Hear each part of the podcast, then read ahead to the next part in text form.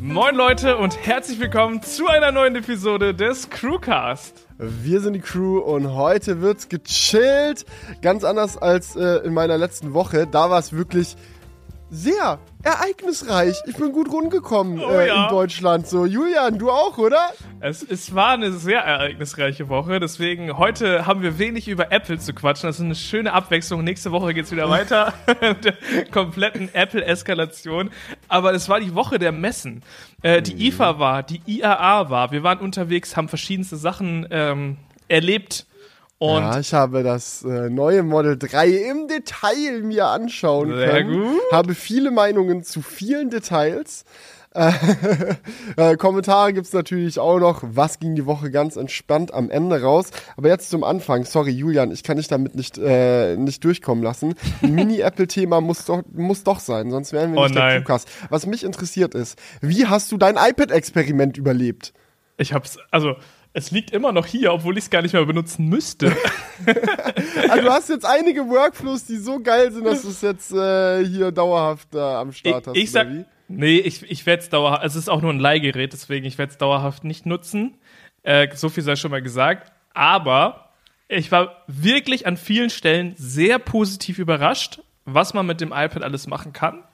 An einigen Stellen habe ich mir auch ein bisschen zu viel erhofft, muss ich sagen. Aber so unterm Strich würde ich schon positiv aus diesem Experiment rausgehen und sagen, so ja, das war schon überraschend gut. Also Ja, für die mal so- Leute, die es vielleicht nicht mitbekommen haben, nochmal zur, zur Erinnerung. Julian hat versucht, eine Woche auf dem iPad exklusiv als Hauptcomputer unterwegs zu sein. Ja, was heißt versucht? Ich hab's äh, durchgezogen. Okay, hast du wirklich, gab es nicht eine Situation, wo du deinen Mac angerührt hast? Oder gab es so eine Notsituation, wo es dann halt leider nicht anders ging und da wurde Mhm. quasi der Notausgang dann genommen? Ich müsste gerade mal überlegen. Ich glaube nämlich tatsächlich, es gab keine Situation. Ja, okay, doch. Es gab eine Situation, äh, da wollte, glaube ich, ein Kunde ähm, noch mal was in seinem Video umgeschnitten haben. Mhm. Äh, und das war halt, das musste ich halt auf dem Mac machen, weil das, das Schnittprojekt Okay. nur auf dem Mac zu Das öffnen lasse ich war. dir gerade noch so durchgehen. Ja, ja. Also ich glaube, ich glaub, das war auch das Einzige, dass ich dann an ein Projekt, was ich vorher schon am Mac geschnitten habe, noch mal ran musste, weil da irgendwas geändert wurde. Äh, aber sonst, ja, war ich wirklich äh, sehr, äh, sehr, sehr ausschließlich auf dem, auf dem ähm, iPad unterwegs. Aber Ah, auch während der IFA-Zeit oder bist du da schon wieder auf dem auf der MacBook IFA hatte ich das MacBook nicht mehr dabei. Ich habe es zu Hause Oha. gelassen. Ja, Oha! Oha! Ja, von dem, was man so hört, war deine IFA-Zeit sowieso ultra abenteuerreich. Ja. Ja. ich bin, äh, ich muss dazu sagen, ich bin am vorletzten IFA-Tag, war ich äh, auf der Messe unterwegs äh, und habe dann da in äh, Berlin nochmal äh, ein, zwei YouTuber und Leute getroffen, die ja die Messe schon längst durch hatten, in- und auswendig kannten und äh, man hat sich halt so getroffen, um einfach nochmal eine Runde zu quatschen. Und da ist mir wirklich sofort zu Ohren gekommen, also Julian hat es scheinbar für eine tolle Idee gehalten, in einer sehr vollen, mit Termin gefüllten äh, IFA-Woche auch noch zusätzlich ein kleines Übernachtungsexperiment zu wagen. Also du bist ja wirklich gerade auf einem Experiment Long Run unterwegs. Was ist denn da los? ja, ich war, ähm, ich habe mir gedacht, okay, ich muss jetzt Real Talk, ja? Jetzt musst du Real Talk ausholen. Ja, aber ich bin, du darfst dich gerne erklären. Ich bin auch einfach wirklich gespannt, was dein Gedankenprozess war. Es, es gab zwei Aspekte. Ich habe nämlich in so einem Kapselhotel geschlafen. Das kennt man vielleicht so aus Tokio. Ähm, ne, da hast du einfach so eine kleine Kapsel und die ist tatsächlich jetzt in, in dem Fall in Berlin so gestaltet wie ein Raumschiff. Ja, so richtig Ah. abgespaced. Ähm, sieht wirklich sehr cool aus und auch das Gefühl in diesem Hotel war krank, weil sobald es ist komplett dunkel, es gibt keine Fenster und ähm, es ist alles so auf Raumschiff gestaltet, ne? Also so auch mit Wie Leuchtstreifen. heißt das denn, das Hotel? Das muss ich mir jetzt mal reinziehen. Äh, Space Night Berlin heißt das.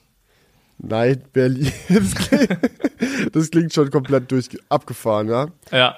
Okay, okay, erzähl weiter. Erzähl weiter. Und ähm, um jetzt mal ganz ehrlich hier mit euch im Crewcast zu sein, ich habe ich hab, ich hab ein bisschen zu spät gebucht. Ja, und ähm, ich, ich, äh, es ist immer in der, in der IFA-Zeit sind die Hotels immer ultra teuer. Ich glaube, da hätte eine Nacht so 150 bis 200 Euro gekostet und ich dachte mir so, uff, ist schon viel. Und dann ist mir dieses Space Night äh, Kapselhotel ins Auge gefallen und da kostet eine Nacht halt so ungefähr 60 Euro. Und ich dachte mir, eigentlich doch voll geil. Ich wollte das schon immer mal ausprobieren, so ein Kapselhotel. Und du sparst jetzt noch Geld. Perfekt. Es ist ja, es hat einfach halt nur ein Viertel des Preises oder ein Drittel, je nachdem, ähm, gekostet. Und ähm, dann habe ich so gesagt, scheiß drauf, machen wir. also Ach, es war wir, okay, das heißt du und dein äh, ja mein Kollege, ja mein Kollege, genau, Jan. ihr wart zu zweit unterwegs, ja. Ja, wir hatten jeder eine Kapsel. Also nicht zu zweit okay. in einer Kapsel, aber Jeder hatte eine Kapsel und er hatte halt auch mega Bock drauf. Hätte er jetzt so gesagt, nee, fühle ich gar nicht, dann hätte ich es jetzt auch nicht gemacht. Aber wir hatten halt beide so Bock drauf. Und ähm, ich bin auch schon eine Nacht früher angereist. Also ich war tatsächlich drei Nächte in dieser Kapsel. und äh, er zwei.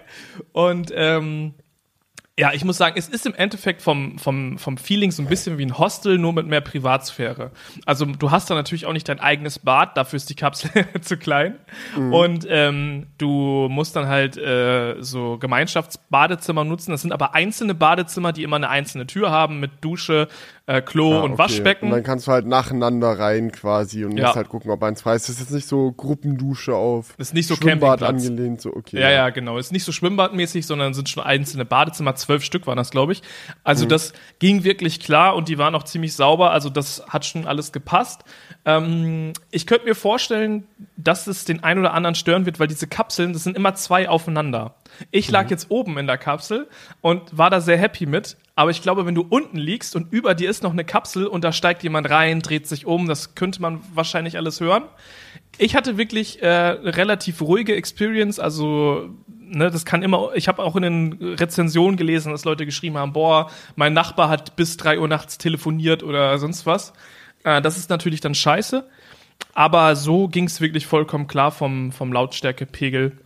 Und das Einzige, was ich negativ sagen würde dazu, ist, dass die Durchlüftung der Kapseln nicht so geil ist, weil ihr müsst euch vorstellen. Keine Klimaanlage oder wie funktioniert das? Doch, dann? die haben eine Durchlüftungsanlage, aber für meinen Geschmack hat die nicht ausgereicht. Das war so, mhm. man hat dann morgens, wenn man aus der Kapsel rausgekommen ist, schon gemerkt, oh, so fühlt sich Atmen an. so, ja. Ähm, aber ansonsten, okay.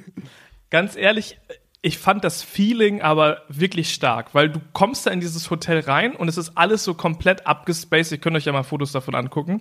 Und du mhm. hast wirklich so äh, das Gefühl, du fliegst also jetzt mit einer Mannschaft nach Pandora.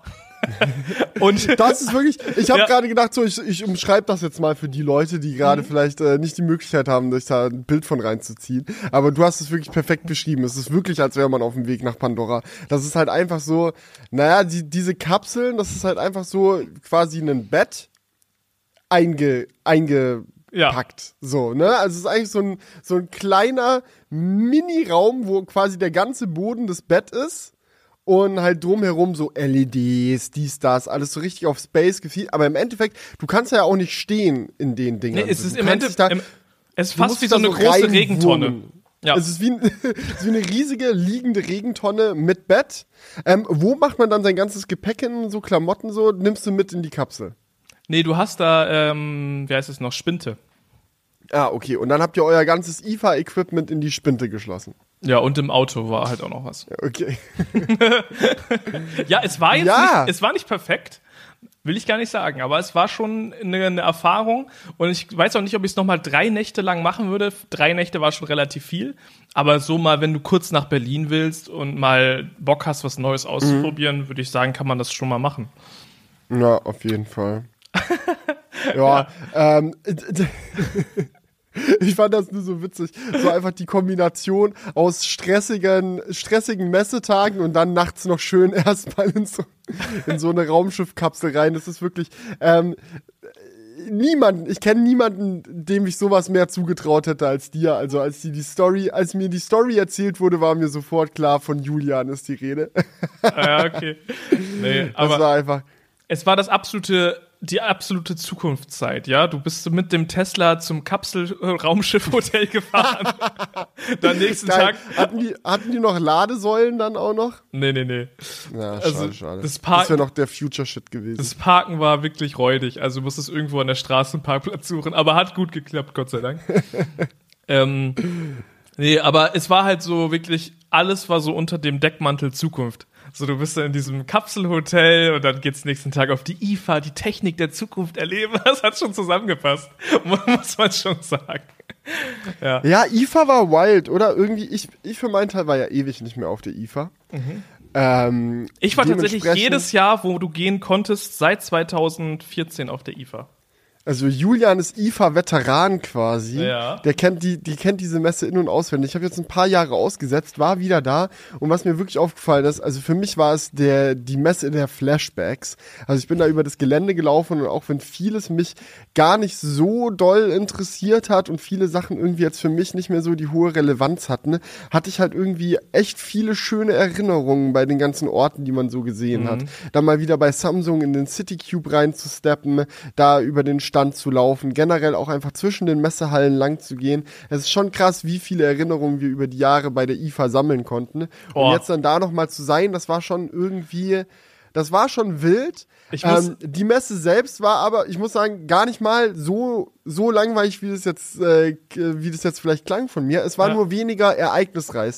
Es war entspannt. Es war nicht so, also für mich zumindest eine weniger stressige IFA als sonst. Gut, ich habe auch keinen Content gemacht. Das macht es natürlich direkt äh, entspannter, wenn man da jetzt nicht noch irgendwie noch ein Highlight-Video oder sonst was produziert, die ganze Zeit das Equipment rumträgt, dies, das. Aber auch so von den Ankündigungen, ich hatte so das Gefühl, es war jetzt weniger so viele krasse Neuheiten, die man sich alle anschauen will, sondern eher so, okay, ein, zwei Highlights und dazwischen einfach mal ein paar Stände besuchen und gucken, was aktuell so generell bei den Firmen abgeht. Ja, also ich muss, ich muss, ich musste auch, ich hatte genau das gleiche Gefühl, weil ich ähm, auch mit meinem Kollegen Jan da war und der war das erste Mal auf der IFA und deswegen habe ich ihm so ein bisschen so erzählt, so wie das früher war und so und da hatte ich auch solche Flashback-Momente, wo mir so gewisse Dinge eingefallen sind und mir auch aufgefallen ist, wie sich das einfach verändert hat. Ich weiß noch, die ersten IFAs, da musste man so richtig kämpfen, dass man überhaupt als äh, Blogger auf die Messe gehen durfte, weil das waren noch diese Zeiten 2014, 15, 16 so, da war dieses YouTube-Ding noch nicht so äh, angekommen bei den, bei den, bei der Presse, bei der, bei der IFA. Dieses mhm. Jahr war es halt so, das, ich war noch nie so, so, so easy auf einer Messe akkreditiert als dieses Jahr.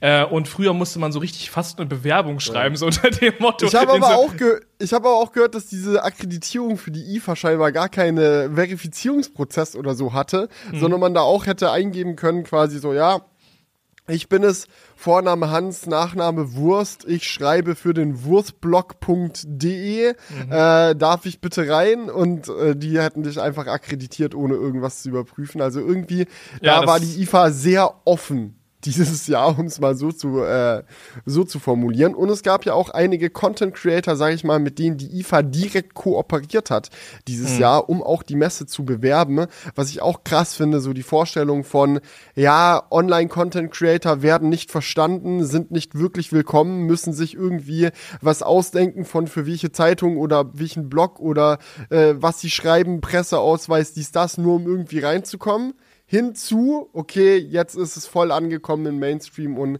die äh, Reichweite der Content Creator wird sogar genutzt, um die Messe zu bewerben. Das ist schon eine krasse, krasse Veränderung über die Jahre.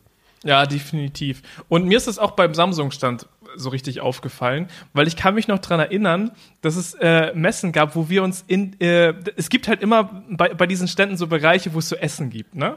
So ja. für die für die Leute, die am Stand arbeiten und so weiter. Und wir waren halt früher so richtig darauf, haben es darauf abgesehen, uns da rein zu sneaken, ja? So, war, Felix und ich haben das häufig gemacht, so wenn wenn Leute nicht hingeguckt haben, eben durchgelaufen, so ein auf. Ja, äh, ob du jetzt da ein Badge für hast oder nicht, scheiße scheißegal, genau. einfach da in die Presse-Area hier und da rein sneaken, da in den Meeting-Room rein sneaken und überall, wo es Häppchen gibt, rein äh, und vollfuttern. Aber es ist auch, ja, es war auch eine andere Zeit so damals so, man hat halt so von, von dem Budget, das man hatte, schon irgendwie für die Zugtickets zur IFA und äh, irgendwie ein Hotel für die IFA oder gemeinsames Airbnb für die IFA, das hat halt das Budget schon ordentlich ausgereizt und mhm. dann dachte man sich, ja geil, wenn man sich hier geile Häppchen sneaken kann, dann hat man sich schon mal die Kosten fürs Mittagessen gespart. ist echt so. Und, ja, ähm, we came a long way, man.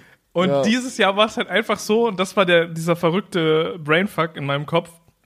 Äh, ich war halt von Samsung eingeladen auf die IFA, um für die einen Video über deren Stand zu produzieren, was die äh, selber nutzen können intern. Also nichts, was mit meinem Kanal zu tun hat oder so. Aber es ist einfach von dem Punkt, wo ich mich am Samsung-Stand reingesneakt habe, um überhaupt da sein zu können. Und hat sich das so weit entwickelt, dass ich jetzt quasi über deren Stand für die ein Video produziere. So, das ist einfach, ja, das ist einfach verrückt, muss ich sagen. Und ähm, dieser Stand war so riesig, wir hatten da einiges zu filmen. Auf jeden Fall. Ich muss auch sagen, Props geht raus an Samsung dafür, dass sie als eine der wenigen Firmen die IFA noch so richtig ernst nehmen. Also ich hatte das Gefühl, der ihr Stand war richtig on fire, auch wenn es jetzt wenig IFA-exklusive Ankündigungen von Samsung gab, war es einfach so, dass sie wirklich einen schönen, riesigen Stand hatten, wo man sich viel von ihrer aktuellen Technik entspannt angucken konnte. Das kann man nicht über jeden Hersteller sagen. Sony zum Beispiel hatte einfach gar keinen Bock mehr auf die IFA äh, oder LG, die normalerweise auch riesige Bereiche hatten, wo sie TVs und so einen Kram ausgestellt haben, haben dieses Jahr eher so ähm, Sustainability Village gemacht, wo generell Konzepte und Ideen vorgestellt wurden, was definitiv auch wichtig und richtig ist. Ich habe auch das Gefühl generell, dass äh, Nachhaltigkeit bei der IFA dieses Jahr viel mehr im Fokus stand als in den letzten Jahren. Ähm, nichtsdestotrotz, für mich als Technikbegeisterten ist so eine Messe einfach die geilste Möglichkeit, um mir aktuelle Technik anzuschauen, die vielleicht auch komplett außerhalb meiner persönlichen Möglichkeiten liegt. Weißt Ja. du, niemand kann sich, wenn er, wenn es einen einfach technisch interessiert, wo stehen denn aktuell OLED-TVs technisch? Was gibt's für Modelle, was können die, was kosten die, bla bla bla. Du kannst ja nicht 20 OLED-TVs kaufen, zu Hause mal hinstellen und die vergleichen. Ja, das ist ja einfach komplett, das geht nicht. Aber auf so einem Messestand hast du dann halt mal die Möglichkeit, selbst die teuersten und geilsten TVs, die gerade irgendwie von LG hergestellt werden, mal aus der Nähe zu sehen, genauer zu betrachten. Und das war, also genau so was war für mich die IFA immer. Und Dafür habe ich die Messe voll geliebt und ich hatte das Gefühl, dass dieser Aspekt dann gerade zum Beispiel auch auf dem Stand von LG da ein bisschen, bisschen kurz gefallen ist, weil du dann äh, da gar nicht so, so viel spannende und geile Technik irgendwie zum, zum Analysieren und Angucken äh, zu sehen bekommen hast. Aber bei Ja. Samsung schon, da war wirklich, Ja, die haben ganz, ganz viele faltbare Handys überall hingeklebt, wo Platz war. Ja. Nee, aber bei Samsung muss man sagen, die haben halt den Stand auch anders gemacht als, als der Großteil der anderen Aussteller. Weil das war einer zum Mitmachen. Ne? Du konntest die Sachen selber ausprobieren, du konntest an den Fernsehern zocken, du konntest die Sachen in die Hand nehmen. So, es war wie so ein Mitmachmuseum, sage ich jetzt mal. also du konntest halt Sachen wirklich ausprobieren. Und bei vielen Ständen ist es ja mehr so eine Business-Sache. So, dann steht da so hinter Glas am besten noch irgendwie so das Produkt und du kannst mit Leuten darüber sprechen, aber so richtig benutzen kannst du es halt nicht. Und das fand ich beim Samsung-Stand cool. Es fand ich aber auch sehr cool beim DJI-Stand. Ich weiß nicht, ob du bei DJI auch warst. Ja, ich war dort Ja. und ich muss sagen, der DJI-Stand war, abgesehen jetzt vom Honor-Stand, mein persönliches Highlight. Die haben ja auch nichts Neues wirklich vorgestellt, aber ich liebe DJI, ich liebe der ihre Produkte und die haben halt sau viel auch High-End-Kameratechnik einfach, ne? Ja, also nicht nur die Drohnen, sondern auch so Sachen wie der Ronin 4D, diese Cinema-Kamera, die einen eingebauten Gimbal mit äh, auch einer horizontal stabilisierten Achse äh, drin hat. Da hatten die das 8K-Modell von sich da stehen und nicht hinterm Glaskasten oder so, sondern du konntest es auch in die Hand nehmen, ausprobieren. Die hatten so ein Set aufgebaut, wo du dann mal so ein paar Shots ziehen kannst und so einen riesigen Kontrollmonitor, wo du dann sehen kannst, ah, okay, mit 8K würde es jetzt so und so aussehen. Das sind halt auch so Sachen, das, das hast du Hatten die, ähm, nirgendwo die Möglichkeit, sowas zu machen, außer auf einer Messe. hatten die bei dir auch noch die Schauspieler da sitzen in dem Set? Ja. Das fand ich auch so krass. Die hatten drei Schauspieler, die waren die ganze Zeit auf der Messe, saßen die da, um sich filmen zu lassen und haben dann so ein bisschen geactet, wenn du gefilmt hast.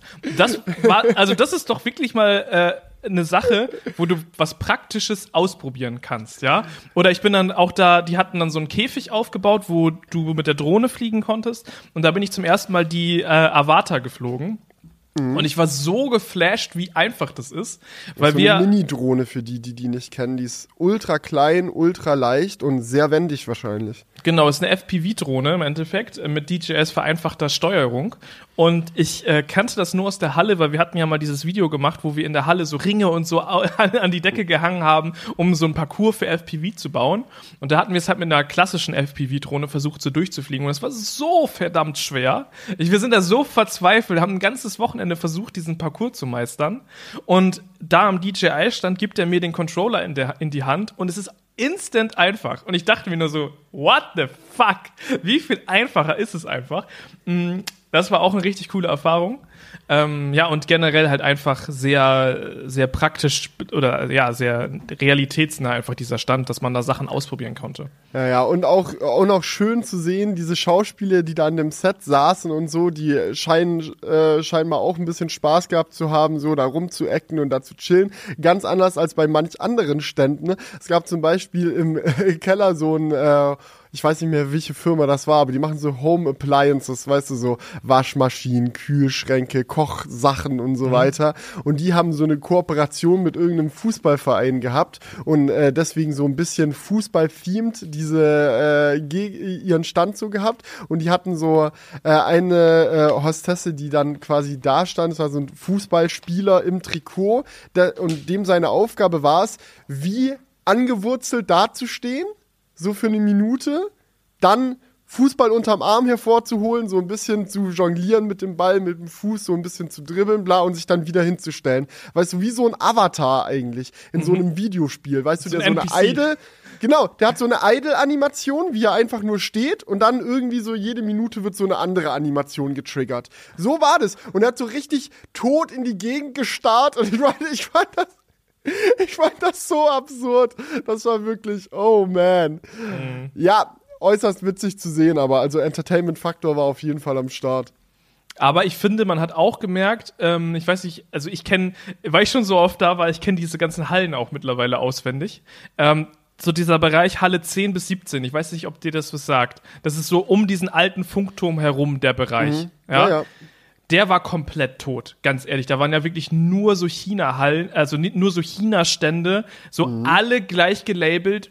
Gar, da standen irgendwelche Toaster und irgendwelche, irgendwelche White-Label-Produkte, ähm, wo du als Messebesucher eigentlich gar keinen Mehrwert von hattest. Ja. Und das waren bestimmt so fünf, sechs Hallen voll, wo ich mir dachte, da war früher echt cool, äh, echt coole Sachen ja, ausgestellt. Ja. Und, und vor allem die IFA ist ja die internationale Funkausstellung mhm. und da waren echt viele Produkte, die mit Funk wirklich überhaupt nichts mehr zu tun haben. Mhm. So keine Ahnung, so wirklich, wie du schon meinst, so ein Toaster oder so und du denkst dir so, ja, das ist nicht mal irgendwie ein smarter Toaster, ist einfach so ein Toaster. Sondern es ist ein 0815 Alibaba Toaster und du denkst dir so, yeah, aber was ich, was nice. mir dieses Jahr nochmal klar geworden ist, wie lange es die IFA schon gibt, ne? Das ist wirklich krank, wie lange es diese Messe gibt. Albert Einstein hat die schon mal eröffnet. LOL? Ja, wild. Ne? Wirklich? Ja. Äh, okay. das ist wirklich verrückt, wenn man sich das überlegt. Also, die hat echt Tradition, diese Messe. IFA Albert ja, Einstein. Okay. Ich, ich google das nochmal for Safety. du solange du mal den Fact-Check machst, kann ich ja schon mal meine Highlights auspacken. Also was war wirklich spannend technisch auf der IFA?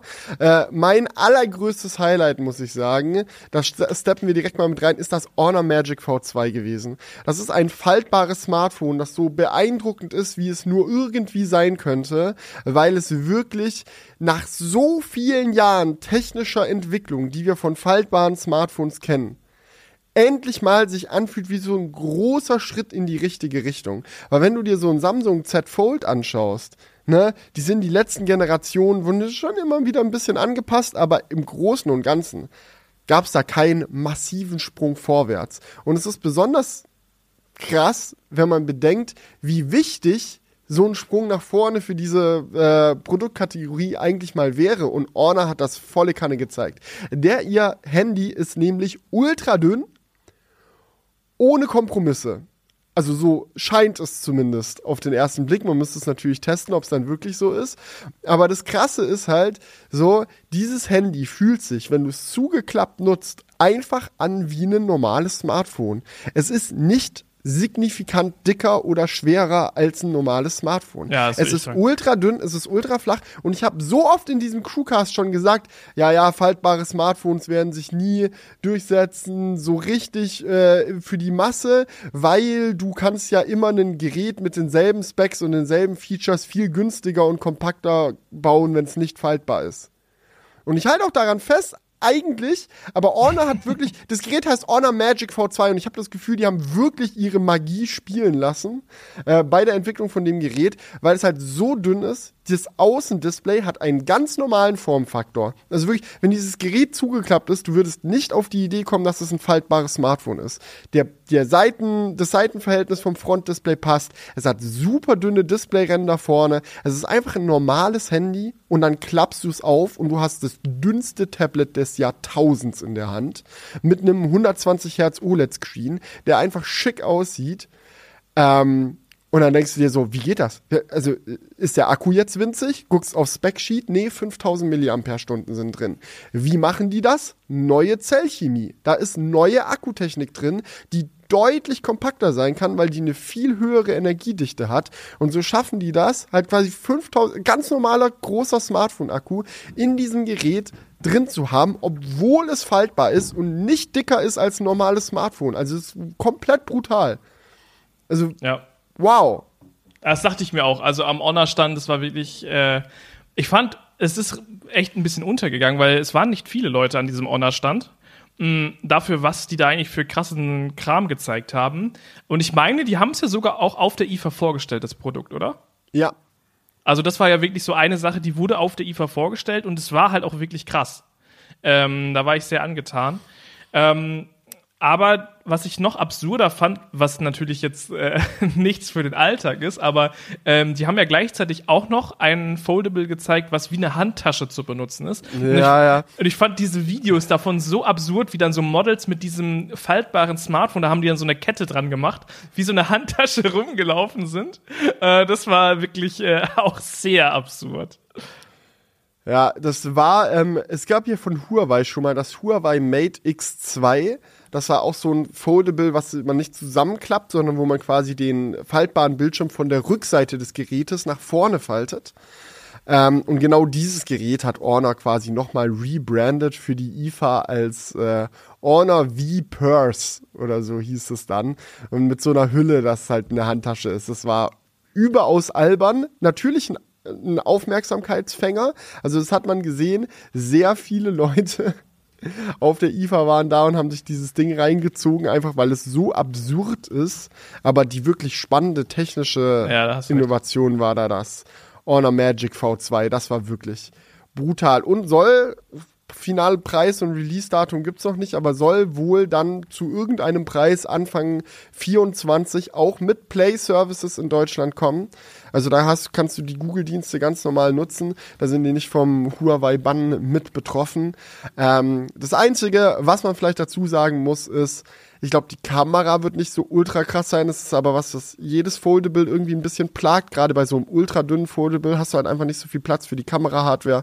Und der Kamerahubel ist schon ganz schön fett. Und es ist halt Honor Software. Das muss man mögen. Ähm, es ist natürlich Android, das heißt, du kannst es anpassen, wie du Bock hast. Aber zugrunde liegt halt diese schon sehr asiatische Honor-Software, wo man viel machen muss, bis es, sage ich mal, dem typischen europäischen Geschmack entspricht. Ja, also das, aber das zeigt halt, wo die Reise hingeht. Ne? Also wenn Honor das jetzt baut, wird das wahrscheinlich auch bei anderen Modellen bald in die Richtung gehen. Deswegen fand ich das auch sehr beeindruckend. Und es war wirklich eine coole IFA-Ankündigung. Äh, by the way, 1930 hat Albert Einstein die siebte IFA eröffnet. Die siebte sogar, oha. Ja, also dann muss ja die IFA wahrscheinlich 1923 gegründet worden sein. Das heißt, die, Ja. dann wäre sie 100 Jahre alt. Ich frage mich, wie der Akkreditierungsprozess für Presse damals war. Ja. per, So per komplett. Brieftaube. Nee, aber jetzt mal ernsthaft, da muss ja safe irgendwie einen Brief hinschreiben und irgendwelche Dokumente einreichen und Sachen ausfüllen und so. Das war bestimmt, das war bestimmt ein Erlebnis. Naja, okay, nächstes Highlight von der IFA, was ich geil fand. Fairphone 5. Da haben sie auch ordentlich einen rausgehauen. Oh ja, das Fairphone 5 finde ich auch. Ich muss sagen, ich hatte es auf der IFA nicht in der Hand, weil irgendwie habe ich den Fairphone das ist gegenüber von Honor gewesen. Ich, mir muss es irgendwie durch die Lappen gegangen sein. Ja, also du warst, dann standest du bei Honor und hast es wirklich komplett übersehen. Ja, ja. Zu geflasht von dem Handtaschenhandy. Aber es gab echt ein paar Stände, wo ich einfach irgendwie nicht vorbeigekommen bin, wo ich dann mir im Nachhinein nach drei Tagen IFA dachte, hä, wie kann es sein, dass ich da nicht war? Zum Beispiel beim Roborock-Stand war ich auch nicht. Keine Ahnung, wo der war. Ja. Also, Ja, ich war da auch nicht, keine Ahnung. ja, war keine Ahnung. Äh, erzähl gerne. Ja, Fairphone 5 ist, ein, ist eine krasse Nummer. Äh, man muss ja sagen, Fairphone ist schon länger äh, großer Name in der äh, Smartphone-Geschichte. Man kennt's, die bauen ähm, fair produzierte Smartphones, die sehr gut reparierbar sind und sehr langen Software-Support haben. Und all diese Dinge wurden jetzt verbessert. Ja? Die Lieferkette wurde fairer. Ähm, das Auseinanderbauen von den Einzelteilen ist besser denn je zuvor. Du kannst Kameramodule, dies, das, alles ohne Schraubenzieher rausklicken, austauschen, Ersatzteile bei der Firma selbst kaufen. Also wenn da irgendwie, wenn du dir ein Fairphone 5 ziehst und in fünf Jahren geht dir da irgendwie ein Verbindungskabel oder das Display oder ein Kameramodul oder der Akku oder selbst so Kleinigkeiten wie der USB-C-Port oder sowas kaputt, kannst du easy für einen schmalen Taler die Ersatzteile bestellen und ohne Schraubenzieher alles selber austauschen.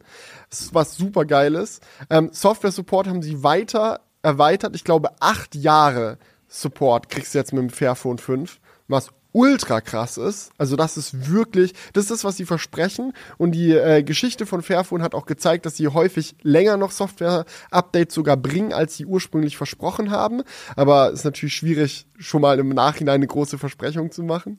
Ähm, sehr spannend fand ich, dass sie äh, eine Sache wahrgemacht haben, über die ich in meinem Fairphone-Video letztes Jahr schon berichtet habe. Und zwar, dass Fairphone zunehmend Internet of Things-Prozessoren für ihre Geräte benutzen will. Äh, da ist jetzt ein neuer Snapdragon drin, der eigentlich auch für Kühlschränke und so ein Kram gemacht ist. Ähm, der Hintergrund dahinter ist einfach der, äh, weil Smartphones in unserer Gesellschaft sehr viel schneller ausgetauscht werden als Kühlschränke oder Waschmaschinen oder whatever. Ähm, haben solche Chipsets für solche Home Appliance Geräte eine längere Unterstützung vom Hersteller. Also Qualcomm unterstützt diese Chips länger mit neuen Updates, mit neuen Treibern. Und weil Fairphone ja sehr lange Android-Updates für ihre Geräte bringen will, sind sie jetzt quasi auf diesen Zug auch aufgesprungen, um lange noch neue Treiber für diesen Chip zu bekommen. Das ist von der Performance her ein Mittelklasse Snapdragon. Der hat ordentlich Bums so für normale Smartphone-Dinge. Das sollte vollkommen ausreichen. Ähm, aber schon spannend, dass sie diesen Move gehen. Und letzter Punkt noch.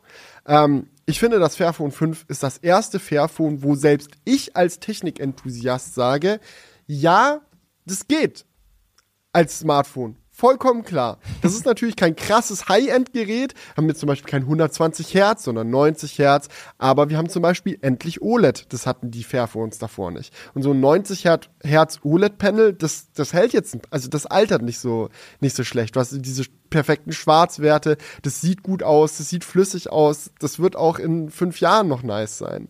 So, ja. Und äh, auch die, die generelle Verarbeitungsqualität, das Design von dem Gerät, ganz viele solche Aspekte. Die Kamera ist jetzt alles auf so einem Niveau, wo man sagen kann, ja, ist nicht krass, aber ist auf keinen Fall so, dass man, dass es einen nervt. Es ist, es ist, modern genug, um einen auch, wenn man jetzt sagt, ich will diese acht Jahre Software-Updates mitmachen, dass man sagt, ja, diese Hardware ist auch in acht Jahren noch, macht noch Spaß. Ja?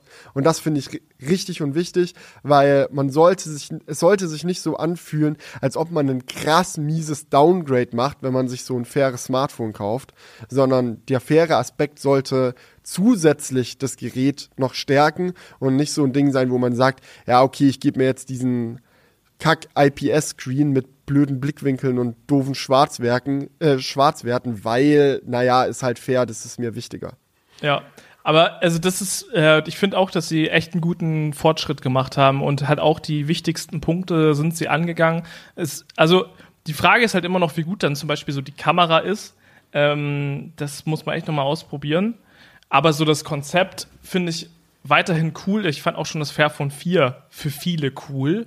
Da war es halt nur so, dass es noch einen als Technikenthusiasten so ein bisschen ja, ich sag mal, nicht ganz zufriedengestellt hat, weil da einfach noch einiges an Hardware nicht äh, on point war. Ja, und du musst halt echt wirklich diese Zukunftsgedanke, ne? Es ist so, wenn das Gerät dich jetzt für einen ausreicht, ist okay, aber das Ziel ist es ja, das sehr, sehr lange zu benutzen. Deswegen musst du ja auch immer überlegen, okay, reichen mir diese Specs auch in fünf Jahren noch? Reichen mhm. mir diese Specs auch in zehn Jahren noch?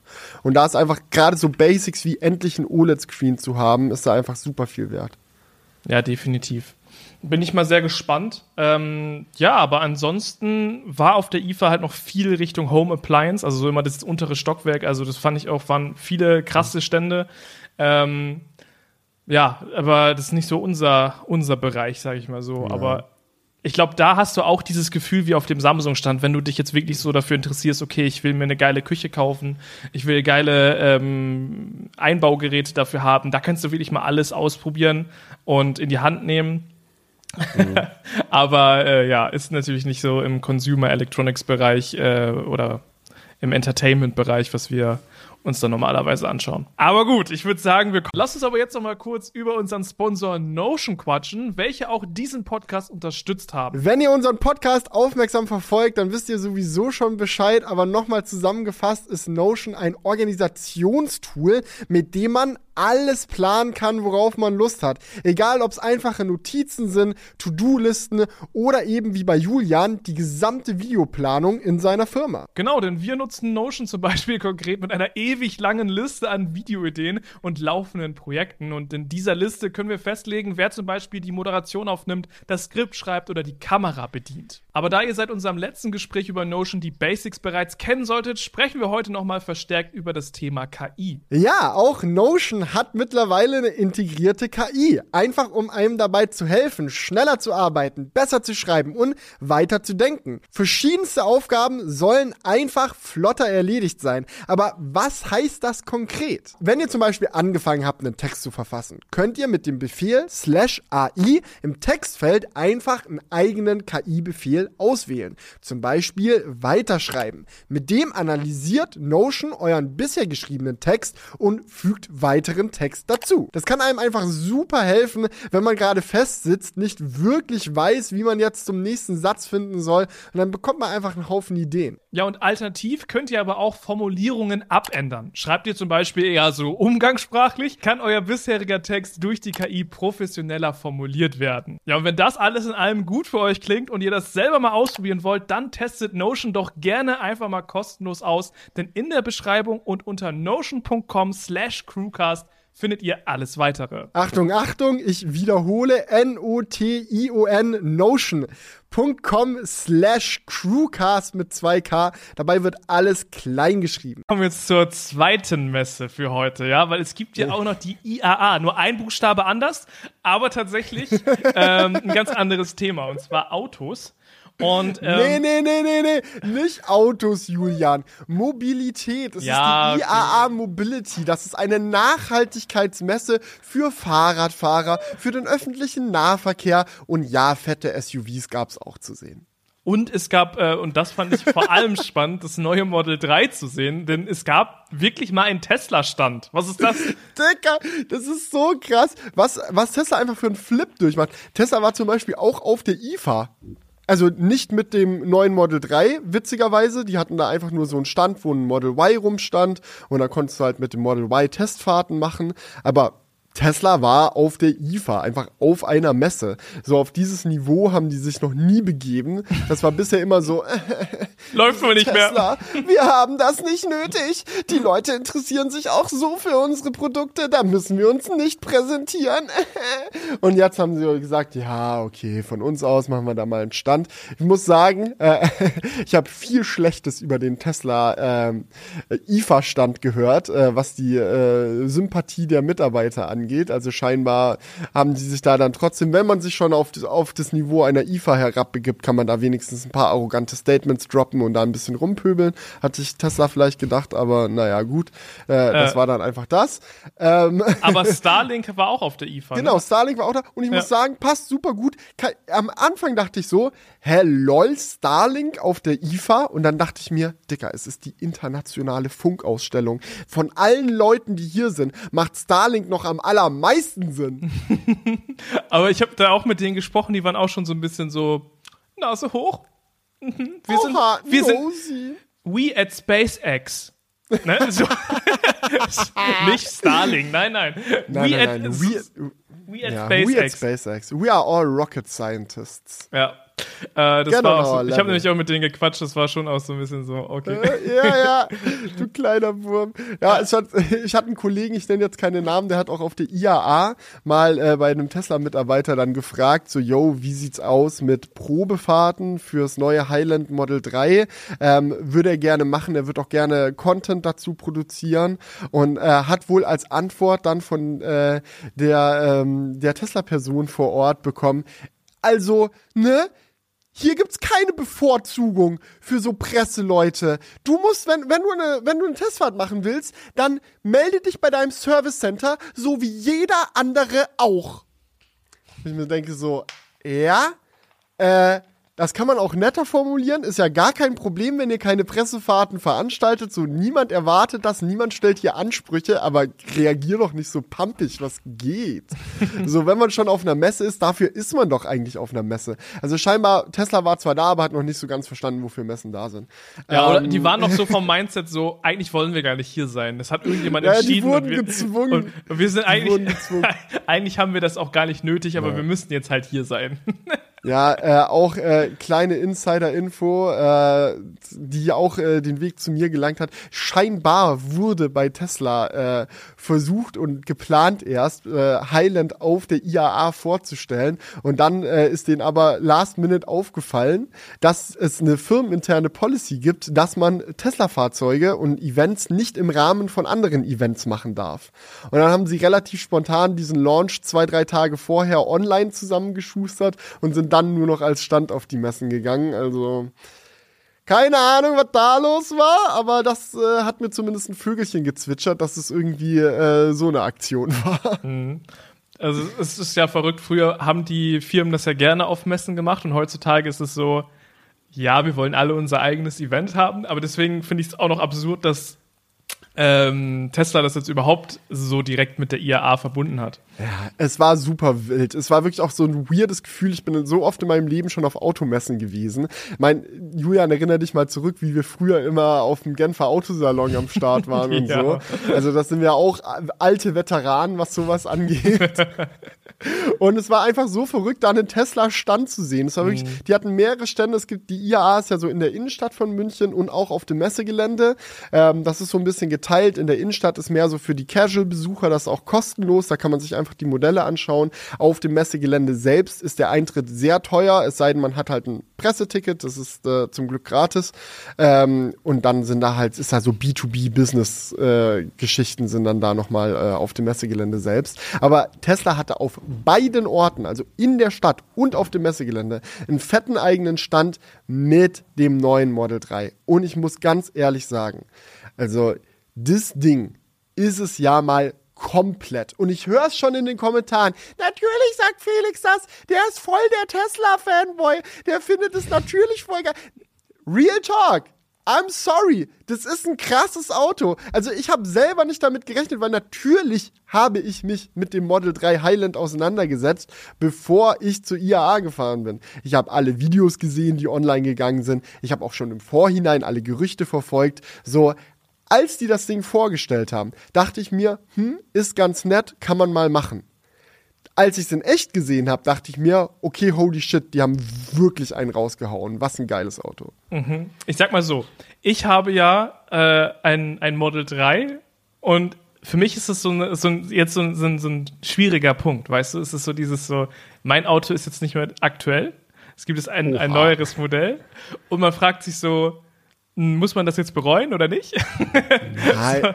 so, ne, aber deswegen so der Check, was von den Sachen wäre jetzt für mich wirklich so ein Punkt, wo ich sage, boah, das ist schon geil und was was sind so Dinge, wo ich sage, so ja, okay. Ähm, und da können wir jetzt ja gleich gerne mal durchgehen, weil ich habe mich natürlich auch bisher schon mit diesem Fahrzeug auseinandergesetzt. Und ein paar Dinge finde ich richtig cool und vor allem eine Sache finde ich sehr problematisch. Ähm, Da sind wir uns, glaube ich, einig. Genau. das kann ich mir vorstellen. Aber, Digga, okay, lass direkt reinstarten, ja? Der Preis bleibt gleich. Also es ist einfach ein Upgrade, Mhm. das man so jetzt äh, direkt bekommt, wenn man einfach jetzt ein Model 3 kauft. Das ist jetzt nicht irgendwie teurer geworden. Ähm, Nee. Ich weiß, ich, das wollte ich gerade nochmal nachgucken, ob es irgendwelche neuen ähm, Upgrades gibt, die irgendwie kostenpflichtig sind. Nein, Also die belüfteten Sitze sind einfach. Es ist, sogar besser geworden, meines Erachtens nach, weil ich glaube, beim Model 3 war es früher so, dass du fürs Standard-Range die Sitzbeheizung für die Rücksitze so als In-App-Purchase irgendwie Ja. nochmal ziehen musstest. Ich glaube, das haben die jetzt abgeschafft. Also es ist wirklich verrückt. Dieses Auto, ich meine, es ist ja schon länger bei Tesla die Philosophie. Nicht viel konfigurieren, das ist alles schon drin. Es gibt nur eine Variante und fertig. Bevor du da 500 verschiedene Sachen zusammenklicken kannst und die 500 verschiedene Autos bauen müssen. Nee, nee, die bauen einfach ein Auto für alle und du hast quasi nur noch zwei Varianten, die du wählen kannst. Willst du das Standard Range oder das Long Range, also das Model 3 oder das Model 3 Long Range? Äh, Performance gibt's aktuell noch nicht. Da brodelt die Gerüchteküche, dass es vielleicht ein Plaid Model 3 demnächst geben könnte. Fingers crossed, ich bin sehr gespannt. Aber aktuell gibt's noch keine Performance-Variante vom neuen Modell, was ja auch typisch ist für Autohersteller. Also wenn so ein neuer A4 oder so vorgestellt wird, gibt's immer erstmal den A4 und so ein neuer RS4 kommt dann so ein, zwei Jahre später hinterher. Ähm, das ist so ganz normal und Tesla fängt jetzt scheinbar auch an, normale Autohersteller Dinge zu tun und hat das Performance sich für später aufgehoben. Ähm, ja, aber, aber alles in allem ist es schon wirklich. Also, was mich am meisten beeindruckt hat, ist etwas, was man in Worte schwer fa fassen kann und auch in Zahlen schwer fassen kann. Dieses Auto ist einfach hochwertiger geworden. Es ist wirklich, und du spürst es an allen Ecken und Enden. Du spürst es, wenn du davor stehst, weil es viel moderner ausschaut.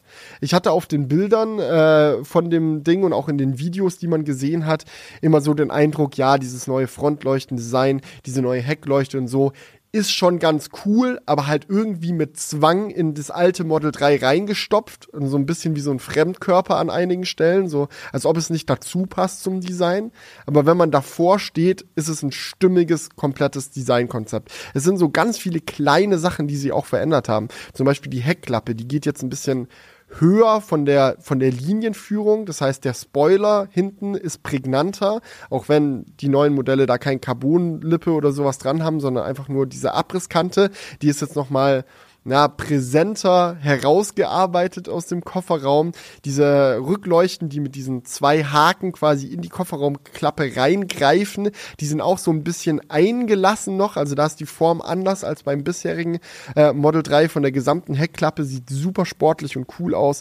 Der Heckdiffusor ist prägnanter, hat krassere Abrisskanten, größere Finnen unten. Das sind so ganz viele so kleine Sachen, die das Auto einfach schicker und moderner wirken lassen. Und dazu fühlt sich halt auch alles besser an. Bis auf die Mittelkonsole, da habe ich ein bisschen zu meckern. Aber das gesamte Auto, wenn du das anfasst, wenn du den Kofferraum öffnest, schließt, die Türen öffnest, schließt, diese Türen, wenn du die zumachst, die machen so ein richtig sattes Wumm. Und dann sind, weißt du, so, man ist es von Tesla gewohnt, dass wenn du so eine Tür zuknallst, dass es zumindest so ein bisschen im Unterton mit scheppert. das ist vollkommen vorbei, das gibt's nicht mehr. Das ist jetzt so eine Premium-Autotür, die sich richtig zufriedenstellend schließt. Und auch wenn du die Sachen anfasst und so, sie haben wirklich dafür gesorgt, dass der generelle Eindruck viel hochwertiger ist. Und das ist besonders, also ich war zum Beispiel auch auf dem VW-Stand unterwegs. Wenn du dir mal so diesen Cupra Elektro-SUV auf der Basis vom ID4, ID5 anschaust, da ist die, die Türpaneele, das ist nur Plastik. Es ist nur, es ist so krass. Es ist wirklich, wir sind an einem Punkt, wo, wo Tesla jetzt vom Innenraum her zumindest deutlich hochwertiger ist als VW. Und es ist so wirklich, ich stand da auf der Messe, ich habe das nicht fassen können. Ja, es ist. Ähm, es gibt halt schon einige Punkte, die an diesem Fahrzeug jetzt, äh, die einem schon so unter, der, unter den Fingern jucken. Ne? Also es gibt jetzt wieder die Anhängerkupplung. Mhm. Ähm, das hätte ich auch gerne bei meinem Model 3 äh, damals äh, ja, konfiguriert. Ich weiß nicht, da gibt es bestimmt Das kann man nachrüsten. Ja, aber trotzdem, ich hätte es gern direkt am Start gehabt. Ähm, die Anhängerkupplung und natürlich die belüfteten Sitze. Ich meine, wie geil sind bitte belüftete Sitze? Das ist Also so Premium. Und das dass ist- du das im normalen Model 3 in der Base-Konfiguration, die in Amerika aktuell, wenn du alle Incentives und so, was du, was du für Steuerersparnisse vom Staat bekommst und so, kannst du ja in den USA aktuell so ein Model 3 für um die 20.000 Euro, äh, 20.000 Dollar schießen. Das ist verrückt, was du dafür bekommst. So die Reichweite ist ja auch noch mal krasser geworden, nicht weil sie den Akku vergrößert oder die Motoren effizienter gemacht hätten, sondern einfach durch diese neu gestaltete Front. Ja, ist einfach der CW-Wert nochmal runtergegangen. Jetzt hast du im Model 3 Long Range fast dieselbe Reichweite wie in einem Model S. Das ist krank. Ja, das ist komplett verrückt, dass das geht. Ja. Und ähm, was ich halt auch ganz cool finde, ist jetzt, dass man hinten noch ein Display hat und dass sie hinten einfach mal Tesla ausgeschrieben haben und hinten nicht das ja, Tesla-Logo das ist. sieht so viel besser aus. Es sieht auch deutlich besser aus. Ach, sorry, ich habe das Gefühl, wir verfallen hier so richtig so. Ich denke mir so, oh, wie Nee, geil ist wir dieses können Auto. gerne. Okay, weißt du was? Lass einmal kurz mittendrin reinkrätschen, einmal Ja. kleiner Rant, damit es hier nicht zu sehr Fammer wird. Was soll dieses Lenkrad, Mann? Ja. Was ist das? Das Lenkrad ist okay. echt der größte Downer an diesem Fahrzeug, wirklich.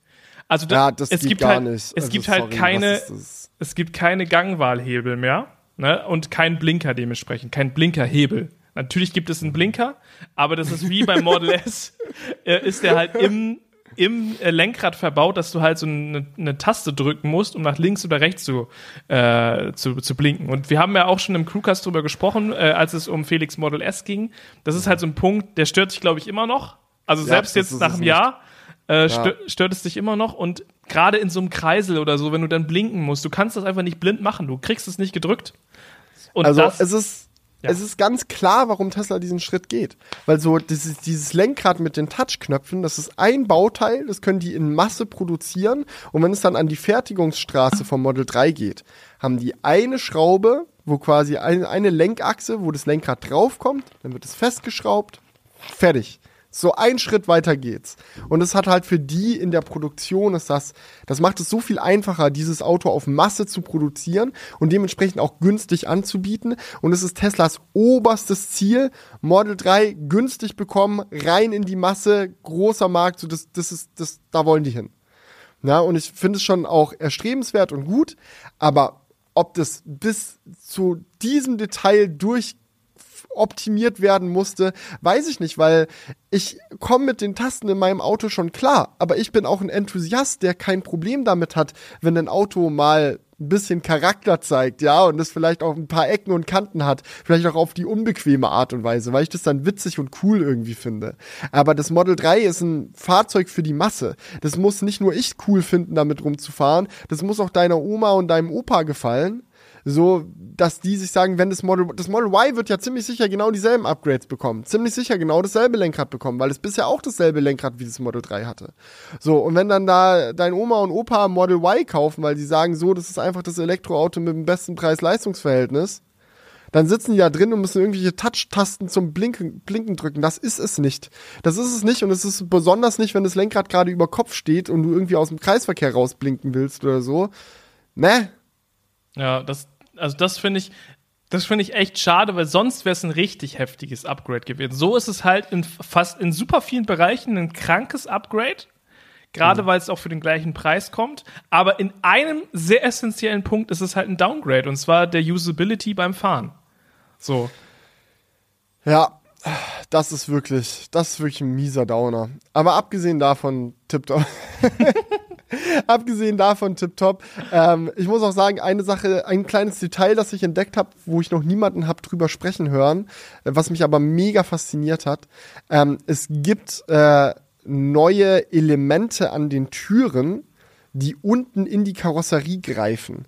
Also du musst dir vorstellen, die an der Unterseite der Tür, so an, an allen vier Türen, ist so ein, wie so ein kleiner Metallfinger dran, so ein kleines Metallblech, das fest mit der, das Teil der Tür. Und es geht dann in so, ein- wenn du die Türe schließt, geht das in so einen Schlitz in der Sockelleiste quasi rein. Also du hast ja so Einstiegsleisten, wo so Model 3 draufsteht quasi, wenn du, wenn du dein Auto betrittst. Und da ist jetzt so ein Schlitz, wo dieser, dieses Blech dann rein slidet, um quasi die Tür nochmal zu verhaken.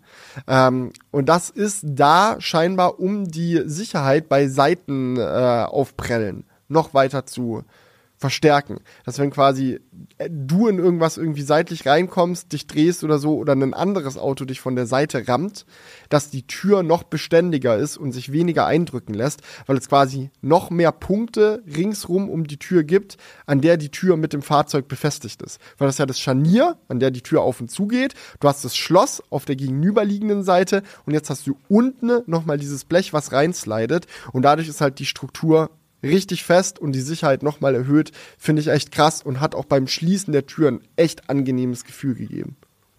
Mhm. Ansonsten neu ist noch ähm, das Ambient Light. Das hat ja auch bisher immer oh. gefehlt.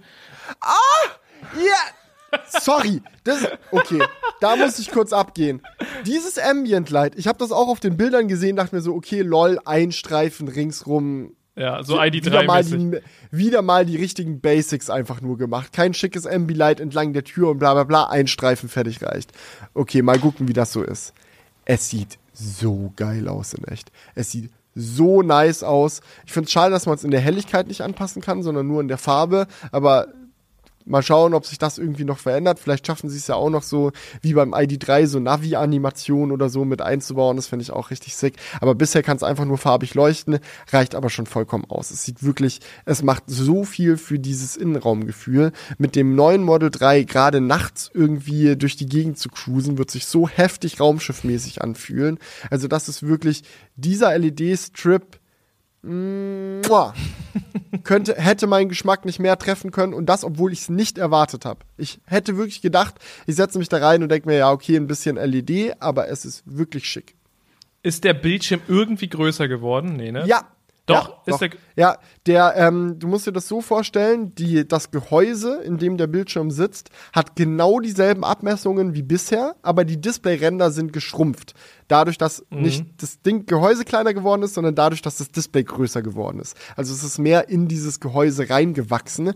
Und das macht auch nochmal einen moderneren Eindruck. Also man spürt das. Wenn du da drin sitzt, ist wie so ein, so ein Smartphone dünnere Displayränder bekommt. Das macht was fürs fürs, für die gefühlte moderne. Aber es ist jetzt nicht viel größer, das kann ja dann nur wirklich. Nein, 0,4 Zoll sind es, äh, glaube ich. Und ja. dann sind von 15 Zoll auf 15,4 hoch. Irgendwie sowas. Ja, Usability-technisch ist das egal, das sieht einfach nur moderner aus. Und dann ist noch die ähm, Mittelkonsole anders, richtig? Ja, und da muss ich sagen, da gibt's auch einen Daumen runter von mir. Das ist einer der Aspekte, die sie verkackt haben.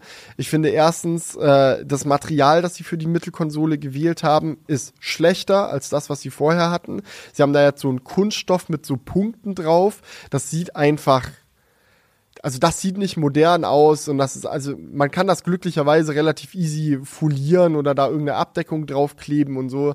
Da wird der äh, Aftermarket-Markt äh, sehr schnell Lösungen für parat haben, dass man sich dann da Holz oder Carbon oder was auch immer man haben möchte draufkleben kann. Aber das ist ein bisschen ein Downer und noch viel schlimmer finde ich, der Stauraum in der Mittelkonsole ist weniger geworden. Also die Model 3 Mittelkonsole ist ja so ultra tief bisher immer gewesen und man hat so das Gefühl, man konnt, äh, könnte da zur Not auch eine Leiche reinpacken. Äh, nicht mehr. Das also ist, ist kleiner geworden quasi. Genau, ja, diese, diese ganzen Fächer und so in der Mitte, die sind nicht mehr so tief, wie sie bisher waren. Das ist ein kleines Downgrade, aber es ist jetzt nicht so, als ob da kein Platz wäre. Da ist immer noch sehr viel mehr Platz als bei den meisten Autos, vor allem bei den meisten Verbrennern. Ähm, aber nichtsdestotrotz, es war vorher besser und ich frage mich, wieso musste es schlechter werden? Ähm, was, was hat sie dazu getrieben zu sagen, ja, ja, jetzt machen wir hier weniger Platz? Vielleicht der neue Screen hinten, vielleicht hat der irgendwelche zusätzlichen Verbindungen oder für die Lüftungsschlitze oder keine Ahnung was gebraucht. Ähm, aber ja, Screen hinten kann man auch mal kurz noch erwähnen, ist tipptopp, hat auch sehr dünne Displayränder. Ähm, die YouTube-Funktion ist mittlerweile auch ein bisschen weiter ausgefeilt, sodass man nur hinten oder hinten und vorne und so weiter YouTube gucken kann. Äh, das funktioniert dann auch gut mit selektivem Audio, sodass, äh, wenn du YouTube-Video hinten anmachst, der Sound auch nur hinten aus den Lautsprechern kommt. So wenn du so Entertainment für deine Kids oder sonst was haben willst auf einer langen Autofahrt, so das funktioniert super. Ähm, ja, ist wahrscheinlich wie im Model S dann, ne? Ja, nur noch mit noch mehr Software-Features, weil im Model, gut, es kam beim Model S jetzt, glaube ich, auch per Update, aber du kannst dann auch so Sachen machen wie YouTube-Video von hinten auch auf den Bildschirm vorne werfen, von vorne auf den Bildschirm hinten werfen und so. Das ist ein bisschen verfeinert worden. Ah, okay, krass. Ja. ja. So. Äh, was wollte ich noch sagen? Ich überlege gerade, was ich noch. Ähm, was steht denn die hier? Lenk, ah, Lenkradtasten besser als Plaid hatte ich mir aufgeschrieben. Ja, also so scheiße das Lenkrad ist, die Tasten drücken sich ein bisschen besser als in meinem Auto. Nichtsdestotrotz ist blöd, Tasten zu haben. Und was man auch sagen muss, ähm, es gibt viele kleine Details, wo die wo die Sachen verbessert wurden. So im Kofferraum viele Sachen, die früher Plastik waren, sind jetzt auch schön mit Stoff ausgekleidet und so. Das haben sie schick gemacht. Und ähm, die Soundanlage ist ganz gut.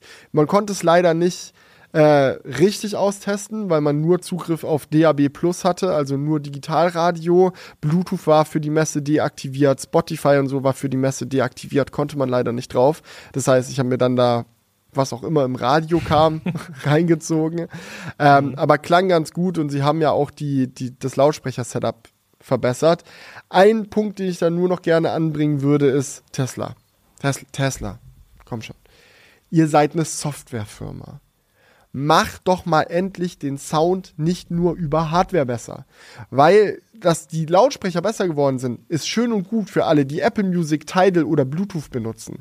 Aber die Spotify-Integration auf Tesla unterstützt all diese Jahre später immer noch nicht die höchste Bitrate, die es auf Spotify gibt. Wenn du den Spotify Client im Auto benutzt, kriegst du einfach die Durchschnitts-Spotify-Qualität und das ist unter der Würde der Lautsprecher, die da verbaut sind würde dir einfach mal die Software up upgraden und einem die Möglichkeit geben, Spotify in der höchsten Qualitätseinstellung zu streamen, würde sich der Sound in dem Auto nochmal spürbar verbessern und auch mal die Lautsprecher, die da drin verbaut sind, wirklich auskosten. Mama was, Mama was. Ja, das war's mit meinem Feedback. Sehr gut. Ähm, hat sich aber im Kofferraum irgendwas verändert, so von dem Platzangebot ist genau das nee, gleiche, oder? Ist genau dasselbe. Der Lower Trunk ist immer noch ultra tief, da passt super viel rein. Mhm. Ist halt, wie gesagt, jetzt besser mit Stoff ausgekleidet und so, aber von der Usability hat sich da nichts getan. Okay. Ja, ansonsten habe ich gesehen, die, ähm, na, wie nennt man das? Das ist diese Holzleiste, die es bisher noch gibt beim Model 3 oder je ja. nachdem, wenn du das weiße Interieur das ist jetzt hast. Stoff. Genau, das ist jetzt nochmal ein bisschen anders von der Optik her. Ja, mhm. aber sonst haben wir, glaube ich, die wichtigsten Dinge abgefrühstückt. Oh, oder? eine Sache, die man noch erwähnen kann. Es gibt jetzt einen Totwinkelwarner. Ach, im, im, äh, im Rückspiegel? Seitenspiegel? Nee, äh, nicht im Seitenspiegel, sondern richtig smart platziert. Ähm, überhalb oder an den Türen ist mhm. vorne so ein kleiner Lautsprecher. Mhm. Das ist so, dort wo die Scheibe quasi aufhört, ist so ein kleines schwarzes Dreieck, wo ein Speaker drin sitzt. Und äh, in unter diesem Stoff ist eine kleine orangene LED, Ach. die leuchtet, wenn jemand in deinem toten Winkel ist. Das heißt, es ist nicht im Spiegel. Du hast im Spiegel nach wie vor die klare Sicht, aber es ist so positioniert, dass wenn du in den Spiegel guckst, es trotzdem direkt in deinem Blickfeld ist. Also du musst da nicht erst in den Spiegel und dann nach der Leuchte gucken, sondern die ist so, dass du die siehst, wenn du in den Spiegel schaust. Muss man jetzt nicht groß für applaudieren, weil das etwas ist, das die meisten Hersteller seit 15 Jahren verbauen. Trotzdem endlich gibt es das auch in einem Tesla. Ja, stimmt. Aber smart gemacht, dass die das dann so einfach da unterschwellig mhm. äh, in diesen Lautsprecher integriert haben. Ja, und es ist halt so, wenn der aus ist, siehst du die einfach gar nicht, weil es ist halt einfach unter Stoff und wenn die leuchtet, siehst du aber, dass es leuchtet. Mhm. Ja, sehr nice. Cool. Also ich denke, so wird es auch beim Model Y dann aussehen. Ähm, und so nähert sich das Model 3 natürlich krass ans Model S an. Das finde ich nochmal interessant, ne? ist, weil ja. das Model S verliert dadurch natürlich etwas an Charme, weil bisher war es halt so, ja, wenn du das Model S kaufst, kriegst du das geilere Interieur und dies und das. Und vieles von dem, was am Model S jetzt vom Innenraum geiler war, ist jetzt halt auch ins Model 3 gekommen. Ne? Macht für die Firma Sinn, aber jetzt gerade für jemanden, der ein Model S gekauft hat, denkt man sich so, ja, okay, jetzt habe ich so viel mehr Geld dafür ausgegeben und dann kommt es auch ins Model 3. Ja, als Model S-Fahrer lässt man sich sowieso äh, viel von Tesla rumschubsen. Äh, mhm. Also äh, viele haben mich jetzt auch gefragt, ob ich jetzt den Kauf von meinem Auto bereue, weil das neue Model 3 so nah dran ist. Nee, ich liebe mein Auto. Ich habe mich dazu entschlossen, das zu kaufen, zu dem Preis, zu dem ich das gekauft habe, weil ich das gut und lohnenswert fand und auch immer noch finde. Ich habe jetzt schon 25.000 Kilometer auf meinem Auto drauf. Für nichts in der Welt würde ich diese 25.000 Kilometer wieder zurückgeben. Das war so schon bisher schon so ein schönes Erlebnis und ich freue mich auch auf die nächsten Jahre mit meinem Auto noch sehr. Äh, Nichtsdestotrotz ist es so, dass der Markt sich jetzt schon stark geändert hat. Das neue Model 3 ist ja auch deutlich leiser, das hat jetzt bessere Akustikverglasung, das hat ein besseres Fahrwerk, das sollen stabilere Karosse generell bekommen haben. Das heißt, das wird jetzt auch auf der Autobahn und so nochmal viel besser und ruhiger liegen als das alte Model 3, was quasi auch so ein klassischer Model S Vorteil ist. Ja, ja, ist halt der Langstreckenbomber, weil du so richtig entspannt über die Autobahn gleiten kannst. Das wird jetzt auch beim Model 3 mehr der Fall sein als bisher. Zusätzlich diese Sitzbelüftung, die, ähm, der Screen hinten, so, da ist einfach echt viel dazugekommen. Jetzt auch so Sachen, die das Model S nicht hat, wie äh, der LED-Strip und so. Also alles in einem ist man jetzt wirklich an dem Punkt, wo man sagen kann, der Aufpreis, den du auf ein Model S zahlen musst im Vergleich zu einem Model 3, ist die Upgrades eigentlich nicht wert. Es ist ein besseres Auto immer noch, das Model S, ja, aber es ist nicht so viel besser, wie es teurer ist. Und das, obwohl sie die Preise jetzt krass gesenkt haben. Ne? Äh, wir hatten ja auch vor letzte Episode oder vorletzte Episode über dieses neue äh, Standard Range Model S und X gequatscht. Das haben die jetzt straight wieder aus dem Sortiment gekommen, das, äh, genommen. Das war jetzt ein kleiner Joke für zwischendurch. Äh, das gibt's jetzt schon wieder nicht mehr. Alle, die eins bestellt haben, bekommen jetzt einfach ein Long Range. Ähm, ja, und Long Range ist irgendwie nochmal 20, 20.000 günstiger geworden. Also denen scheint auch selber aufzufallen, dass äh, dieser Upgrade-Preis äh, aufs S keinen Sinn mehr macht. Das Einzige, was noch wirklich richtig krass Model S exklusiv ist, ist halt der Plaid-Antrieb. Aber auch da mal schauen, wie dann ein Performance oder Plaid Model 3 wird, wenn das noch irgendwann kommt. Ja? ja, und du hast natürlich nochmal das Display unter dem Lenkrad oder hinter, ja, hinter dem genau, Lenkrad, ja. ja. Ich glaube, dass äh, der, der Hauptscreen. Mehr Platz einfach, ist ein größeres Auto, größerer ja. Kofferraum. Der Hauptscreen ist nochmal ein bisschen größer, dreht sich. Ja, aber ansonsten, äh, ja, fühle ich das, was du meinst. So, es kostet halt jetzt 95.000 Euro gerade. Also es kostet genau doppelt so viel. Ja, kann man und sagen. es ist nicht doppelt so gut. Es ist ja. besser, also kauft da lieber zwei Model 3. so ja. dumm das klingt. Ja, oder ein Model 3 und dann hast du noch ganz viel Budget für Roadtrips und anderen Kram übrig.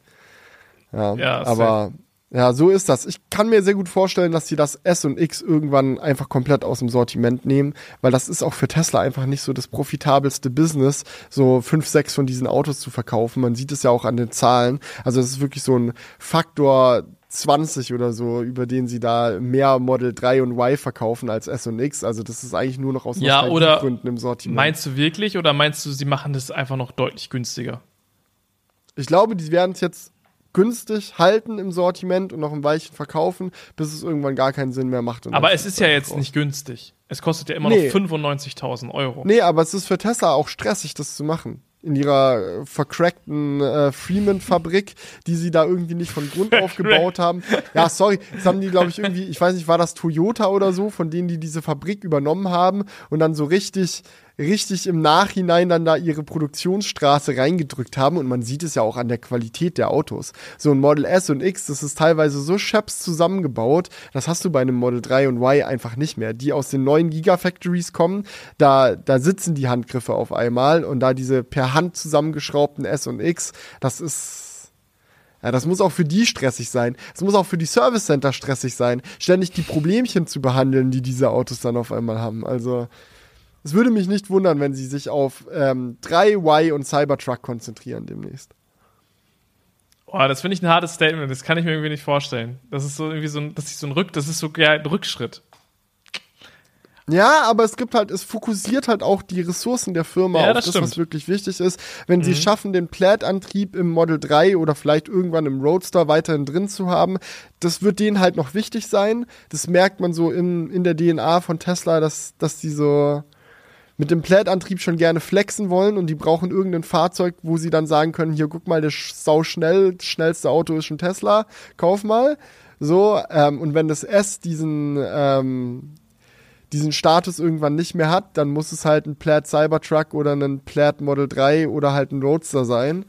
Aber ja, ich, ich habe so das Gefühl, das ist noch so der Hauptgrund, warum sie diese Autos überhaupt im Sortiment haben, damit die mit Plaid rumflexen können. Ja, okay, ne, das ist immer so, denn, denn, dass sie noch so ein Nürburgring-Auto haben. Ja, ja, genau. um dann die Rekorde aufzustellen. Ganz wichtig.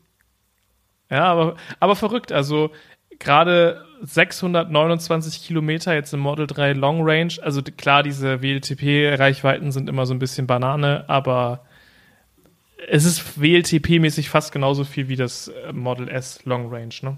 Ich glaube, das hat 630 oder so. Ja, ja, also das ist, und das mit einem viel größeren Akku, das äh, schlägt sich ja auch auf die Unterhaltskosten aus, ne? Also Ja. wenn du mit einem kleineren Akku dieselbe Reichweite kriegst, ist halt Strom viel günstiger für dich. Klar, du musst halt viel weniger Kilowattstunden kaufen, quasi, zahlen. Ja. Ja.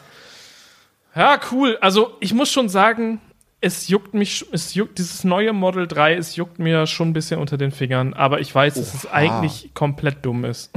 Also Julian, ich muss ja mal sagen, als jemand, der auch immer sagt, so ja, nicht jedes Jahr äh, Handy upgraden und so, bist du jetzt aber Camp jedes Jahr Auto upgraden oder was? Hm, weiß ich nicht. Ähm, ich glaube, du kannst dein Model 3 noch sehr lange fahren und wenn es eine Sache gibt, das ist mir auch auf den Sack gegangen, weil ich den Eindruck hatte, dass viele, die über das neue Model 3 berichtet haben, so das so geframed haben, so nach dem Motto, das Model 3 gibt es jetzt schon seit keine Ahnung, 2018, 17 oder so in den USA und jetzt hat es das erste große Upgrade bekommen. Bullshit! Die haben dieses Auto, seitdem es auf dem Markt ist, quasi auf monatlicher Basis verbessert. Es kommen andauernd Upgrades. Da kann man hier die Wärmepumpe, dann wurde hier mal was an den Scheinwerfern gemacht, dann wurde hier mal die Dämmung verbessert, dann wurde hier mal das Fahrwerk verbessert, dann wurde es hier mal günstiger, dann hat es hier schnelleres Laden bekommen, eine höhere Reichweite. So sind immer so kleine Sachen, die sie kontinuierlich verbessert haben. Jetzt sieht man halt mal auf einen Schlag viele Verbesserungen, die auf einmal kamen für das neue Model 3. Aber ich bin mir sicher, dass diese kontinuierliche Verbesserung in den nächsten Jahren genauso weitergehen wird. Es gibt ja zum Beispiel auch diese riesige Kontroverse mit der Frontkamera. Äh, scheinbar war in der Nase vom Model 3 auf vielen Renderings auf der Tesla-Webseite eine Kamera zu sehen, die quasi nochmal ganz vorne an der Schnauze vom Auto sitzt, was natürlich gerade mit den fehlenden Parksensoren großer Vorteil jetzt gewesen wäre. Dann siehst du auch mal vorne über eine Kamera, wie nah du an andere Autos ranparkst. Ähm, und auch für eine 360-Grad-Cam oder so wäre es geil gewesen. Aber in den YouTube-Videos, wo YouTuber das Auto zeigen durften, war sie da nicht drin. Und auch auf den Messefahrzeugen war diese Frontkamera nicht drin. Und da haben Leute halt angefangen nachzufragen und plupp, auf einmal ist die Frontkamera auch aus den Renderings verschwunden. Gab es auf einmal neue Renderings auf der Webseite. Und ich glaube, alleine solche Sachen, das könnte in den nächsten Monaten vielleicht nochmal nachgerüstet werden, dass sie sagen, ja, okay, und jetzt machen wir auch die Kamera. Weil scheinbar haben sie mit der geplant und die irgendwie entwickelt und dann last minute gesagt, nee, ist noch nicht fertig, machen wir noch nicht. So, oder auch so Sachen wie der Antrieb und die Akkus haben sich jetzt mit diesem Highland Facelift gar nicht geändert. Es sind dieselben Akkus, dieselben Motoren, die auch vorher drin waren. Alle Reichweitenverbesserungen, nur Aerodynamik.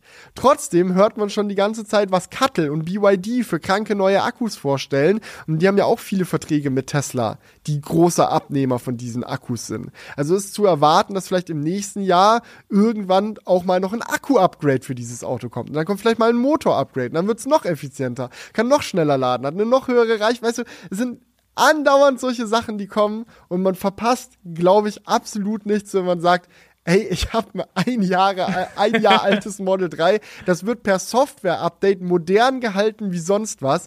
Das kannst du noch easy etliche Jahre weiterfahren, ohne groß was zu verpassen. Und wenn dann der Moment kommt zu upgraden, dann wirst du dich über all die Dinge freuen, die jetzt auch in den nächsten Jahren noch dazukommen. Ach, Felix, ich liebe dich. Danke. So, die Stimme der Vernunft hat gesprochen. Oh, wir haben ja gerade richtig, richtig, richtig Rollentausch gerade gehabt. Richtig Geil. Ja, aber es ist halt einfach so. Weißt du, das ist bei so einem, es gibt keinen Ja, ich weiß ja, dass Zeitpunkt, du um recht hast. zu kaufen. Es ist, ist ja auch vollkommen klar, dass man sich jetzt kein neues kauft, deswegen. Aber es fühlt, also gerade, also ich muss sagen, die belüfteten Sitze triggern mich komplett. Wenn es ein Upgrade geben würde, meine Sitze rauszunehmen und, oder zumindest den Fahrersitz, ja.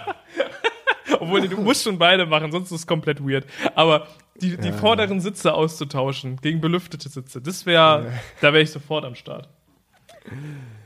Ja, das ansonsten. Ist, ist, sind die eigentlich im Model S auch belüftet?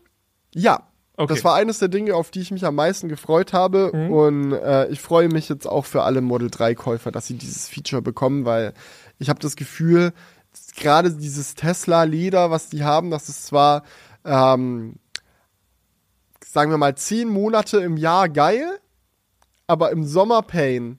Weil selbst die weißen Sitze, das hat schon Rückensch Rückenschweißlaufpotenzial. Äh, und die belüfteten Sitze fixen das mit Fingerschnipsen. Ja. Also ist dann und man kann natürlich sagen so, ja, du kannst dein Auto vorklimatisieren, bevor du dich reinsetzt und so, klar. Aber wenn du dann einen längeren Roadtrip machst, ist natürlich die, die Belüftung dann schon ganz gut. Ja. Und ich vergesse es auch sehr häufig, muss ich sagen. Also ich Ja, denke mir jetzt äh, immer wieder, so, du, fährst so ein smartes Auto, aber du nutzt es einfach nicht, weil du einfach dein Kopf ist nicht weit genug. Ein ein kleiner Tipp, den ich dir ans Herz liegen würde, Mhm. äh, wenn du dein Auto irgendwo abstellst, wo du unterwegs bist, ja, das habe ich zum Beispiel auf der IAA jetzt so gemacht, da stand mein Auto dann in der Sonne an der Ladesäule, da habe ich dann einfach den Innenraum-Überhitzungsschutz in der App aktiviert, auf 30 Grad gestellt, weil ich schon befürchtet habe, dass ich vergesse, es vorzuklimatisieren, wenn ich zurückgehe zum Auto. Und dann hält der, ist ja eh angestöpselt, also ist jetzt auch nicht so mega der Stress mit dem Stromverbrauch, ähm, aber dann hält er das Auto zumindest auf 30 Grad und sorgt dafür, dass es halt nicht so ultra heiß wird, während es in der Sonne steht. Und wenn du dann zurückkommst, ist es nicht die komplette Zerschmelzung, wenn du dich ins Auto setzt. Ja gut, aber trotzdem ist es natürlich Stromverbrauch, ne? Das ist so ein bisschen unnötig irgendwie. Ja, aber hält sich in Grenzen. Ich glaube, die Klimaanlage, zumindest die Heizung, hat bei mir, als ich im ähm, als ich gecampt habe im äh, Model 3 in, in Norwegen, hat das, glaube ich, anderthalb kW gezogen. Und da war draußen minus 5 Grad und drin 25 Grad. Mhm. Und ich meine, das kann man, kann man vernachlässigen. Okay, dann YOLO. Überhitzungsschutz. Tut auch den Materialien in deinem Auto gut, wenn die nicht so ultra heiß werden. Ja, und es, ich muss sagen, in diesem Auto wird es schon, ich weiß nicht, wie, ob das bei anderen Autos auch so krass ist, aber in meinem Auto wird es schon wirklich heiß. Also da Ja, sind auch gerne mal so die- 40, 50 Grad drin. Aber es ist, glaube ich, in jedem Das- Auto so. Aber Das macht die Kombination aus Dachfenster. Du hast keine getönten Scheiben, wenn ich mich richtig entsinne. Das heißt, Nee. das kommt auch nochmal erschwerend dazu. Und schwarzer Innenraum. Das ist auch so, dass sich der deutlich mehr aufheizt als der weiße. würde ihn trotzdem wieder nehmen. Nee, einfach nur, dass man weiß, woran das liegt. Nee, nee, alles gut. Aber, aber gut, wollen wir noch ganz kurz, der Vollständigkeit halber, bevor wir hier IAA-Thema abhaken, noch mal ganz kurz ein paar andere IAA-Highlights durchballern. Yes, let's go. Also, ich war auf vielen Ständen unterwegs, BMW, Mercedes, VW, bla bla bla, war alles ganz nett, alles ganz okay, alles ganz interessant. Ähm, meine persönlichen Highlights, die ich jetzt nochmal speziell hervorheben würde, wären aber der MG Cyberster. Den habe ich zum ersten Mal in echt gesehen. Das ist quasi ein elektrischer Mazda MX5. Oder besser gesagt, ein elektrischer BMW X3 oder wie der, nee, nicht X, lol, Z, Z3. Oder, wie heißt, nee, Z4 heißt das Auto. Z5, BMW oder? Z4. Z5 gibt es sogar schon mittlerweile. Oder ist es, nee, nee, es ist kein Z5, das ist ein Z4 was ich meine. Der BMW Z4, das ist halt so ein kleines Cabrio, ähm, mit dem man ein bisschen Spaß haben kann. Das ist nicht, so, nicht gerade das vernünftigste Auto, aber nicht übertrieben krank teuer äh, und äh, halt einfach lustig als Cabrio. Genau sowas gibt es jetzt auch in elektrisch von MG. Ähm, super cool, hat auch so Flügeltüren, die so Lamborghini-mäßig dann hochgehen. Ähm, fand ich ganz cool, das mal in echt zu sehen. Man merkt an vielen Stellen asiatische Designelemente, die nicht ganz meinen Geschmack treffen. Ich glaube, man müsste an dem Auto mit Folie und so noch ein bisschen rumtricksen, um ein paar Linienführungen und so anzugleichen, damit es dann richtig krass aussieht. Aber alles in allem fand ich das Ding schon sau cool. Ähm, ich saß in einem BYD Seal. Das ist auch quasi Model 3 Konkurrent von BYD. Ist äh, günstiger, äh, ist ein günstigeres asiatisches Elektroauto. Äh, fand ich auch ganz geil. Das war designtechnisch schick. Der Innenraum war hochwertig gemacht. Es hat einen drehbaren Screen als Hauptinfotainment und auch CarPlay, das dann Fullscreen auf diesem Bildschirm angezeigt werden kann. Das ist ultra schick und hat mir auch ganz gut gefallen. Und zu guter Letzt noch ähm, Sonyfied. Das war eine Firma, die kennt keine Sau. Ähm, die machen auch keine Kundenprodukte, sondern Business to Business. Also die ähm, waren auf der IAA, um Autohersteller davon zu überzeugen, ihr System in ihre Autos einzubauen. Und die äh, haben ein Soundsystem entwickelt, das komplett krass ist. Das funktioniert nämlich nicht über klassische Lautsprecher mit einer Membran, die dann wackelt und die Luft bewegt, sondern es hat sogenannte Exciters. Das sind viereckige so Bauteile einfach, die Ton ausgeben können. Die wackeln selbst, vibrieren selbst und sind ihr eigener Lautsprecher, aber ohne Membran. Das ist crazy Technik und ermöglicht es dir, im Sitz quasi Lautsprecher einzubauen, die so nah an deinem Körper sind, dass nur du als auf dem Sitz sitzende Person davon wirklich was mitbekommst. Also technisch wäre es theoretisch möglich, über diese Technik ähm, dem Beifahrer und dem Fahrer unterschiedliche Medien zu ermöglichen, dass der eine klassische Musik hört und der andere hört Rock, ohne dass es nervt. Ähm, war ganz krass, aber was mich am meisten daran beeindruckt hat, war die Kombination aus diesen Exciter-Lautsprechern und dem eigentlichen Soundsystem vom Auto, weil du kannst den Klang noch mal räumlicher und noch mal dreidimensionaler machen. So ein normales Soundsystem im Auto breitet den Klang so um dich herum auf. Und mit diesen Exciters, so, du hast so einen unterm Arsch, du hast so ein paar am Rücken, du hast so ein paar in der Kopfstütze, ähm, klingt es nicht nur so, als ob der Ton um dich rum ist, sondern so blöd es klingt, auch in dir drin. war eine weirde Tech-Demo und ich würde so weit gehen, dass ich sage, ich habe noch nie in meinem Leben krasser Musik gehört als in diesem Moment. Das war wirklich ein Erlebnis und ich bin mal gespannt, ob sie wirklich Autohersteller finden, die das dann als Feature in ihre Autos einbauen. Bestimmt. Also im Luxus, also safe erstmal im Luxusbereich. Aber weil du musst ja dann auch spezielle Sitze dafür haben. Das ist halt so vom, vom Workflow natürlich dann nochmal so eine bestimmte Sache. Also eigentlich müssten sie naja, erst und komplett günstig wird sicherlich auch nicht sein. Ja, sie müssen ja eigentlich erstmal einen Sitzhersteller finden und dann muss dieser Sitz dann halt eingebaut werden. Ja, und es muss der Firma die, die Kosten wert sein, um das als Feature anzupreisen. Weil so audiophile Enthusiasten finden sowas natürlich irgendwie cool und geil, dass da irgendwie der Klang nochmal räumlicher wird. Mhm. Aber so den Durchschnittsautokaufer wird, Käufer wird das nicht interessieren. Und dann dafür extra Geld auszugeben, so das, wie du schon meintest, eher, eher Luxussegment. Ja. Ähm, aber nochmal zu dem BYD Seal, ne? Ich muss sagen, ich mhm. finde den ja von außen auch echt ganz schick, aber von innen, also den Innenraum, weiß ich nicht. Äh, das kommt drauf an, in was für einem Spec du diesen äh, Innenraum siehst. Mhm. Ich fand, es gab einige Farbkombinationen, die waren fragwürdig. Ich saß aber auch in einem äh, BYD Seal, der ähm, komplett schwarz war. Und das war schon. Das war's schon. Das war, das war's schon, ja. Das, das, das konnte man schon machen. Ja. Also das ja. war, war, war ganz nett. Äh, und ähm, ja, ist halt auch preislich günstig, ne? Der sieht von vorne, sieht er halt auch richtig geil aus. Wenn du davor stehst, der wirkt wie so eine kleine Toyota Supra, aber als äh, kompakt Viertürer. Ja, also von außen würde ich auch sagen, mega nice. Ja. Diese, dieses Rückleuchtenband und so ist sick. Mhm. Also da holen die schon viel raus aus dem Hobel. Da geht es mir bei dem ähm, MG Cyberstar eigentlich genauso. Von außen auch sehr geil, von innen so. Äh. Mhm. Äh. Vielleicht ist man dabei jetzt auch einfach ein bisschen Tesla geschädigt, dass es alles zu viele Knöpfe sind, zu viel Bling Bling, zu viel Chromleiste und hier und da. Das ist, weiß ich nicht, ist da mhm. nicht so nicht so mein ja. meins. Okay, ähm, eine letzte Sache, bevor wir zu den Kommentaren kommen. Ein Update zu einer Story aus den letzten Wochen. Mhm. Julian, erinnerst du dich, dass wir über die Nintendo Focus geredet haben? Ja. Du meinst die äh, Super Nintendo Switch? ja, der Nachfolger der Switch. Da gab es vor ein paar Wochen einen Leak, dass das Gerät Nintendo Focus heißen könnte.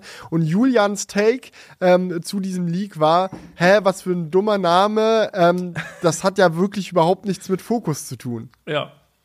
Und jetzt ja, kommt ein, ja. Jetzt kommt was, warum es mehr mit Fokus zu tun hat? Richtig. Okay. es gibt einen neuen Leak ähm, und zwar hat ein äh, Insider, der wohl Zugriff auf einen Dev-Kit von der neuen Switch hatte, ähm, gemeint, es gibt ein neues Kamera-Feature. Mhm. Was erstmal voraussetzt, dass das Ding überhaupt eine Kamera hat, was bei der bisherigen Switch nicht der Fall ist. Und auch neu ist für Nintendo in gewisser Hinsicht, weil es in Nintendo-Konsolen Kameras gab seit dem Nintendo DSi. Der DSi, was so das erste Facelift für den Nintendo DS war, hat eine Kamera dazu bekommen. Ich glaube, der Nintendo DS hatte vielleicht sogar auch schon eine Selfie-Cam, ich bin mir nicht ganz sicher. Nee, nee ich glaube glaub, der normale nicht. Mhm. Ja, ja. Ähm, also ab dem DSi gab es Kameras im DS. Der Nintendo 3DS hatte sogar 3D-Kameras. Die äh, Nintendo Wii U Heimkonsole hatte auch eine Kamera in diesem Tablet-Controller und die Switch auf einmal nicht mehr. Jetzt könnte eine Kamera zurück den Weg in Nintendo-Konsolen finden und dann auch Sinn machen mit diesem Namen. Nintendo Focus weil du fokussierst halt mit der Kamera irgendwas. Ob die da jetzt AR-Geschichten machen oder sonst irgendwas, I don't know. Ist es jetzt krass? I don't know, aber das würde zumindest den Namen erklären. Ah, weiß ich jetzt nicht. Fokus klingt für mich jetzt nicht in erster Linie daran, irgendwas anzufokussieren, sondern irgendwie mehr so, du fokussierst dich auf eine Sache. So unter dem Motto. Hm also ich weiß jetzt nicht, ob da, ob man da jetzt schon sagen kann, ah, der Name passt ja 100 Prozent. Aber wir können ja noch mal schauen. ja, ja, genau. Das war auch gerade meine Aussage. Nee, aber man kann, man kann sich schon vorstellen, dass es vielleicht irgendwie in die Richtung geht. Vielleicht sind alle Leaks auch daneben. Aber kleines Update zu der Story. Okay, dann kommen wir zu den Comments. Tim. Tim hat geschrieben, ähm, ich wäre so ein Fall. Ich besitze im Moment ein iPhone X und habe es damals in der Absicht gekauft, dass es das erste iPhone im neuen Design ist. Und tatsächlich fällt im Alltag es den meisten gar nicht auf, dass es bereits sechs Jahre alt ist. Bei dem nahezu zeitgleich erschienenen iPhone 8 sehe das schon ganz anders aus. Jetzt bin ich in der äh, Überlegung, auf das 15er zu upgraden. Ähm, ich denke, mit Dynamic Island und USB-C wird das nochmal einen längeren Zeitraum ein aktuelles Design haben. Ja, also das ist die Frage. Ich denke, auch ein paar Jahre werden sie auf jeden Fall noch bei dem Design bleiben, was wir jetzt beim iPhone 15 ja überall bekommen. Äh, mhm. ich, aber ich denke, das wird sich auch bald noch mal ändern, oder? Was meinst du, wie lange werden sie das Design fahren vom ich, glaub, ich glaube, dass das iPhone nie wieder eine radikale Designänderung Nie wieder? Wird. Nie Echt? wieder. Nee, die fahren jetzt mit dem iPhone die Model 3 Taktik. Das ist so ein Ding, dass sie Jahr für Jahr einzelne Teile austauschen. Dieses Jahr ist der Rahmen dran. Der Rahmen bekommt jetzt dieses Jahr ein neues Design. Irgendwann ist sicherlich auch mal das Kameraelement wieder dran, also dieses gläserne Kameraelement mit den einzeln herausstehenden Linsen. Das wird bestimmt auch mal dann irgendwann vielleicht durch einen Block oder einen Balken oder sonst irgendwas ersetzt, dass sie dann das anfassen. Dann ist aber der Rahmen wieder gleich wie im Vorjahr. Ja, dann mhm. irgendwann letztes Jahr haben sie die Dynamic Island eingeführt. Also es ist immer so, das Gesamtgerät ist immer als iPhone erkennbar, weil es ganz viele Elemente aus dem iPhone vom Vorjahr hat, aber ein neues Element. Und wenn du dir dann halt so über einen Zeitraum von zehn Jahren anschaust, wie sich das iPhone verändert hat, dann sieht halt ein iPhone in zehn Jahren ganz anders aus wie ein iPhone heute. Aber so von Jahr zu Jahr gab es nie einen großen Sprung, sondern es ist immer, ja, jetzt den Rahmen, ja, jetzt die, die Notch, ja, jetzt den Displayrand, ja, mhm. jetzt wie die Lautsprecherlöcher aussehen, ja, jetzt wie die Kamera aussieht, ja, jetzt was für ein Material wir benutzen. Also immer so Jahr für Jahr so ein klein, dass du immer sich jedes Jahr neu anfühlt irgendwie, aber immer als iPhone erkennbar bleibt und auch bestehende Geräte ihren Wiedererkennungswert behalten. Ja, das kann, das kann ich mir auch gut vorstellen. Ähm, das war ja, also mit dem iPhone X, das war ja echt ein krasser, eine krasse Veränderung. Da war ja eigentlich alles anders an dem, an, mhm. an dem Gerät, rein visuell. Ähm, dass es vielleicht sowas nicht, nicht mehr gibt. Das könnte schon sein. Ähm, naja, aber ich glaube, dass sehr vieles erstmal so ähnlich bleiben wird. Kameramodul bin ich eigentlich auch voll bei dir. Das ist einfach zu fett. Ich glaube, da, da werden sie noch mal was ändern. Mhm. Aber nicht dieses Jahr. Nee, nee, sonst nicht erkennt man's ja als, sonst erkennt man es ja bei äh, anderer Rahmen und anderes Kameramodul. Woher soll ich wissen, dass es ein iPhone ist? Aber ich, meinst du, die haben da in, in Cupertino so eine Vision, wie das iPhone in vier Jahren aussieht, wo die dann immer so ja. Teile, okay, dieses Jahr machen wir das, nächstes mhm. Jahr machen wir das? Ja, ja, könnte schon ja. sein, ne? Die haben eine Roadmap, die wissen schon genau, wie iPhone 16, 17, 18, wie das aussehen. Also nicht genau, aber die haben einen Plan. Ja, das, das ändert sich vielleicht auch nochmal so ein bisschen, je nachdem, wie sich die Technik auch weiterentwickelt. Aber ich könnte mir auch schon vorstellen, dass sie so wissen, okay, in drei Jahren wollen wir ungefähr dahin. Ja. Okay. Ja, aber so viel dazu. Äh, ich glaube, für jemanden, der ein iPhone X nutzt, ist das iPhone 15 auch ein gutes Upgrade, gerade jetzt mit USB-C. Ja, auf jeden Fall. Und man kriegt so viel. Alleine die Kamera ist seit dem iPhone 10 auch nochmal echt krasser geworden, das muss man wirklich sagen. Ja.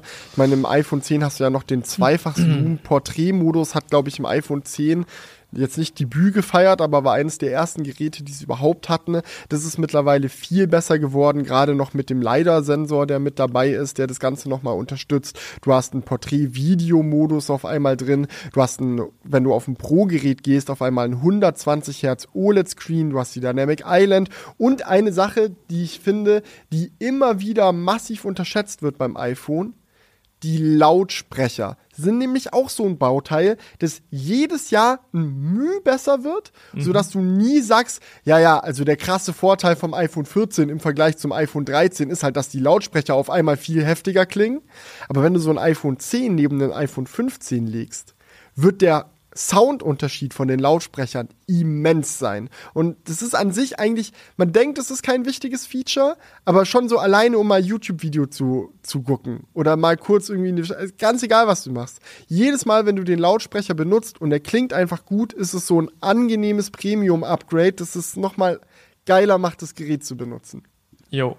Äh, noch ein Kommentar zum iPhone 15 von XSI Wieso 43, egal.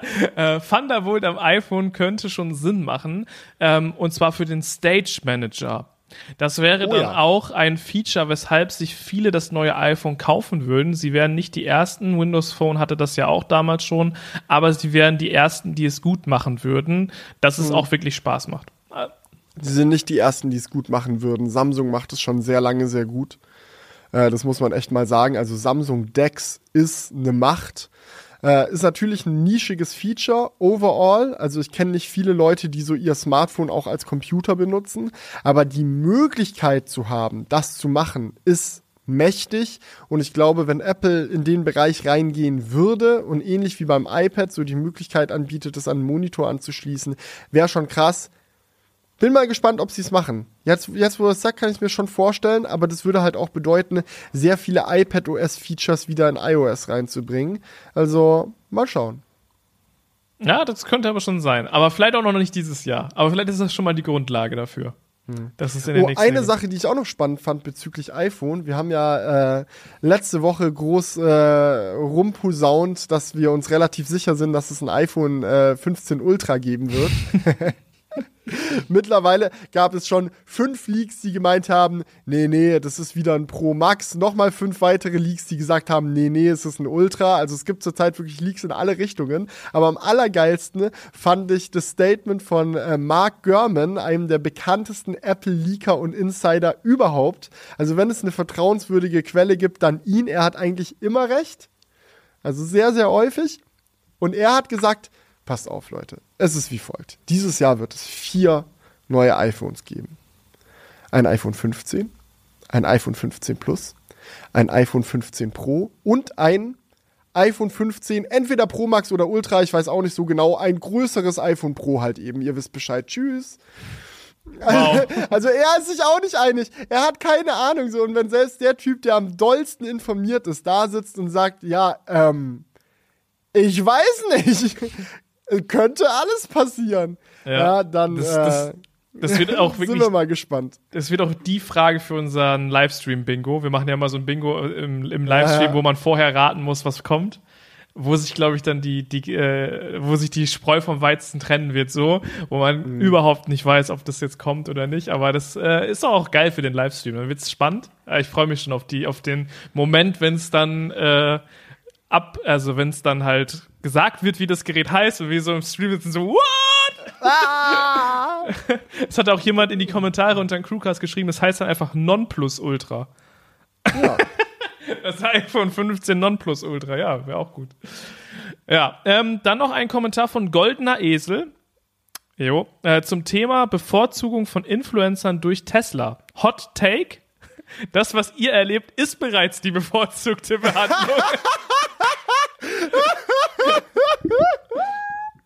Ja. Geil! Ja, kann man unterschreiben. Wahrscheinlich ist es echt so. Kein Hot Take, das ist einfach Real Talk. Das ist Real Talk. Ja, wir sind schon voll und wir meckern trotzdem rum. Ja, alle voll verwöhnt hier. Ja. Bei, bei normalen Leuten ist es noch chaotischer einfach.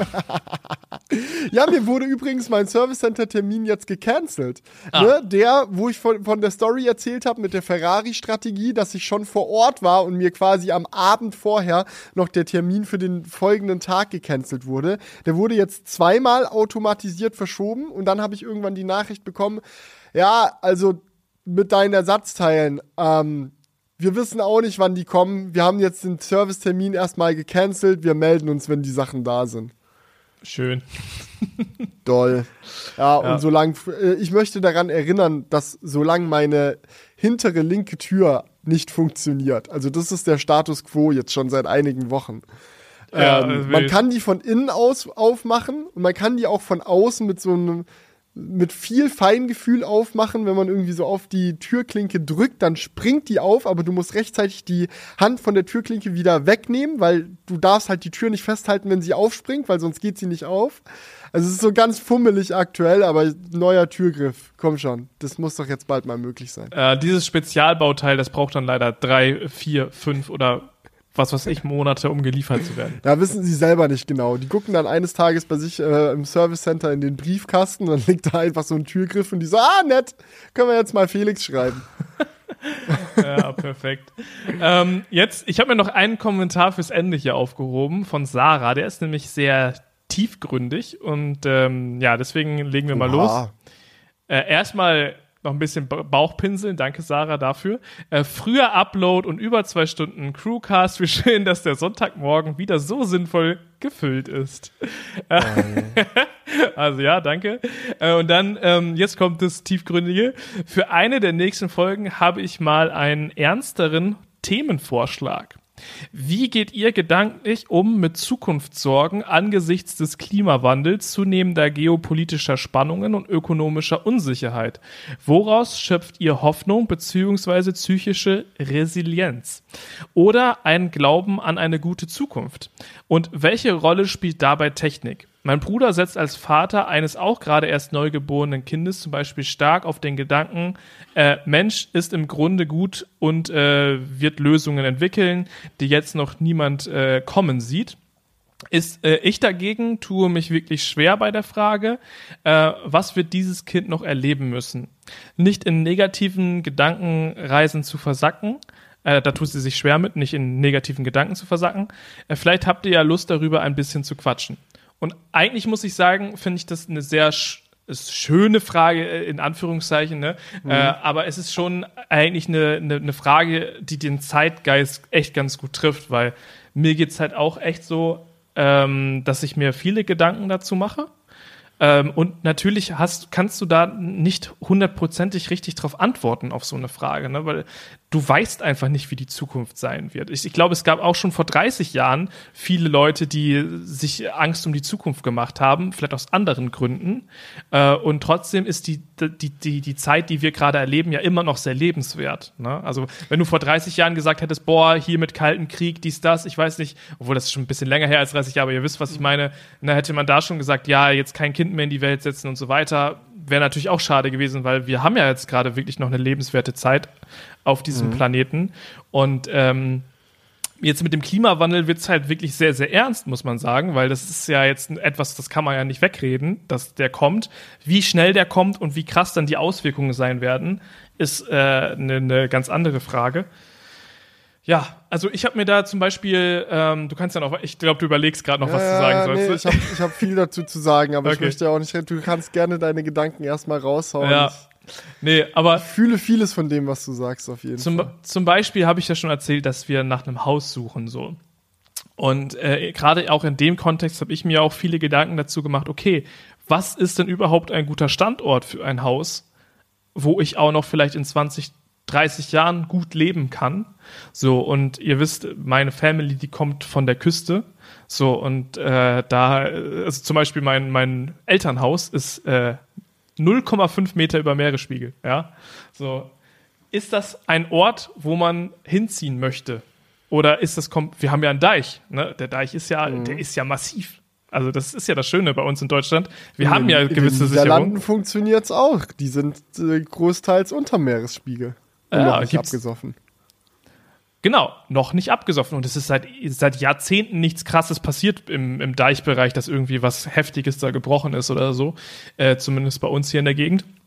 So, und da ist natürlich auch die Frage, will man da hinziehen oder nicht? So, was ist, und das gibt's ja in ganz vielen verschiedenen Regionen. Will man sich noch irgendwie im Tal an einem Fluss ein Haus kaufen oder nicht? So, und wo ist es überhaupt? Ist es in Süddeutschland vielleicht in 20 Jahren so heiß, dass du da gar nicht mehr wohnen willst? Ähm, keine Ahnung, das ist vielleicht in Norddeutschland dann noch relativ entspannt an der Küste, dass es da nicht ganz so krass heiß wird. Keine Ahnung, aber man weiß es natürlich nicht. Und es gibt super viele Fragen, die, äh, die halt schon ein bisschen die Zukunft beeinflussen können, wenn man sich jetzt schon Gedanken darüber macht. Das ist, glaube ich, wirklich sehr wichtig, sich darüber Gedanken zu machen.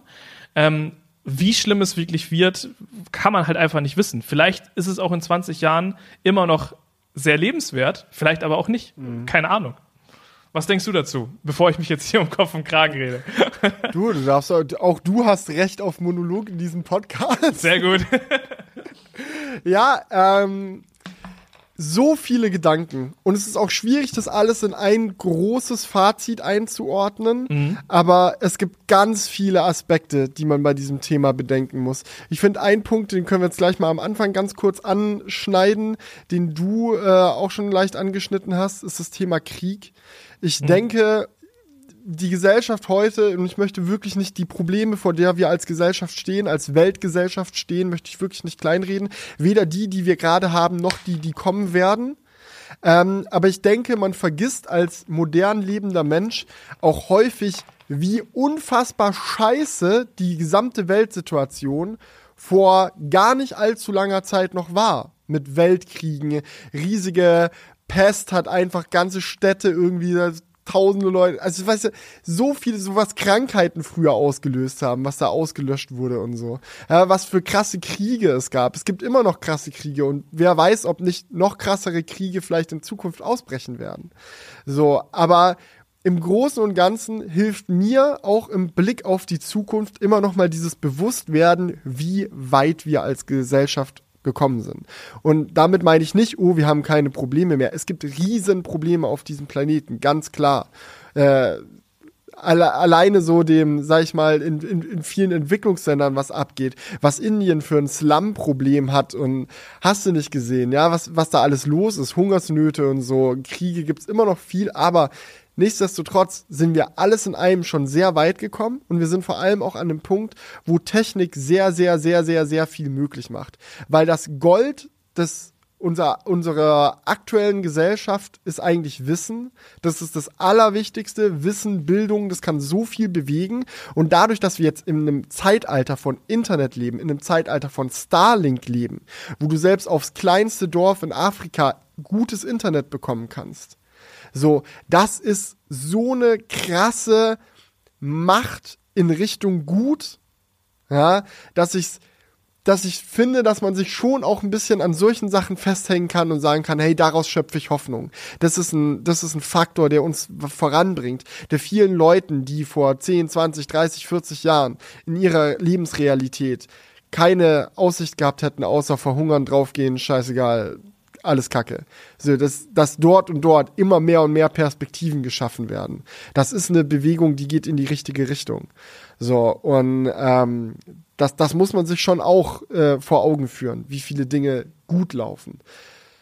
Klar, Klimawandel ist ein Riesenthema und ich glaube, eins der größten Themen, weswegen viele in der heutigen Gesellschaft das Gefühl haben, das wird in Zukunft alles eh nur scheiße. Vor allem auch, weil man das Gefühl hat, dass man selbst nicht so viel machen kann, um daran was zu ändern. Klar, du kannst so ein bisschen in Deutschland, du kannst deinen eigenen Lebensstil anpassen, du kannst Parteien wählen, von denen du den Eindruck hast, dass die die Sache ernst nehmen und in die richtige Richtung bewegen. Ähm, aber du kannst, kannst nichts dagegen machen, dass, äh, dass es dann andere Länder gibt, die wieder sagen, ah, scheißen wir drauf, Kohlekraft, let's go. Oder die sagen, ja, wir können uns ja dann bei Gelegenheit mal um den Klimawandel kümmern. Oder irgendwelche Amis, die sagen, also ich habe bei meinem äh, F-150 Diesel Truck den Cut ausge, ausgebaut, weil ich Leute gerne mit schwarzem Rauch vollballern möchte. Es ist, es ist einfach, es gibt überall loste Leute und es gibt so viel äh, an der Gesellschaft, was so auch gegen den Klimawandel arbeitet, wo man sagt, da muss so viel mehr passieren, passiert aber einfach nicht und man fühlt sich so machtlos. Das ist natürlich scheiße. Aber im Großen und Ganzen, so denke ich, wir sind als Gesellschaft schlauer als je zuvor. Wir sind informierter als je zuvor. Mehr Leute als jemals haben die Möglichkeit, sich sehr viel Wissen anzueignen. KI ist vor dem Durchbruch und ermöglicht vielen Menschen Zusammenhänge zu erkennen, Dinge zu machen, die vorher undenkbar waren. Und ich kann mir nicht vorstellen, dass wir mit den Problemen, die in den nächsten 100, 200 Jahren auf die Menschheit zukommen, nicht in irgendeiner Art und Weise die, die, die Möglichkeit haben werden, umzugehen. Werden wir alles optimal lösen? Ziemlich sicher nicht. Sieht man, wie gesagt, an so Sachen wie den Klimawandel, könnte man sehr viel besser machen. Wird die Menschheit am Klimawandel zugrunde gehen? Ich glaube nicht. Ich glaube, also spätestens zu einem Zeitpunkt, wo es dann wirklich so katastrophal wird, dass du Massenflüchtlinge hast und ähm, also ganz, viel, ganz viele Klimaflüchtlinge hast, dass du internationale Konflikte hast, dass die Lebensqualität sinkt, dass es schwierig wird, Getreide und Kram anzubauen. So, wenn wir an dem, spätestens wenn wir an dem Punkt sind, werden die Menschen aus Not so viel kranke Technik entwickeln, die es einem möglich macht, trotzdem weiter klarzukommen.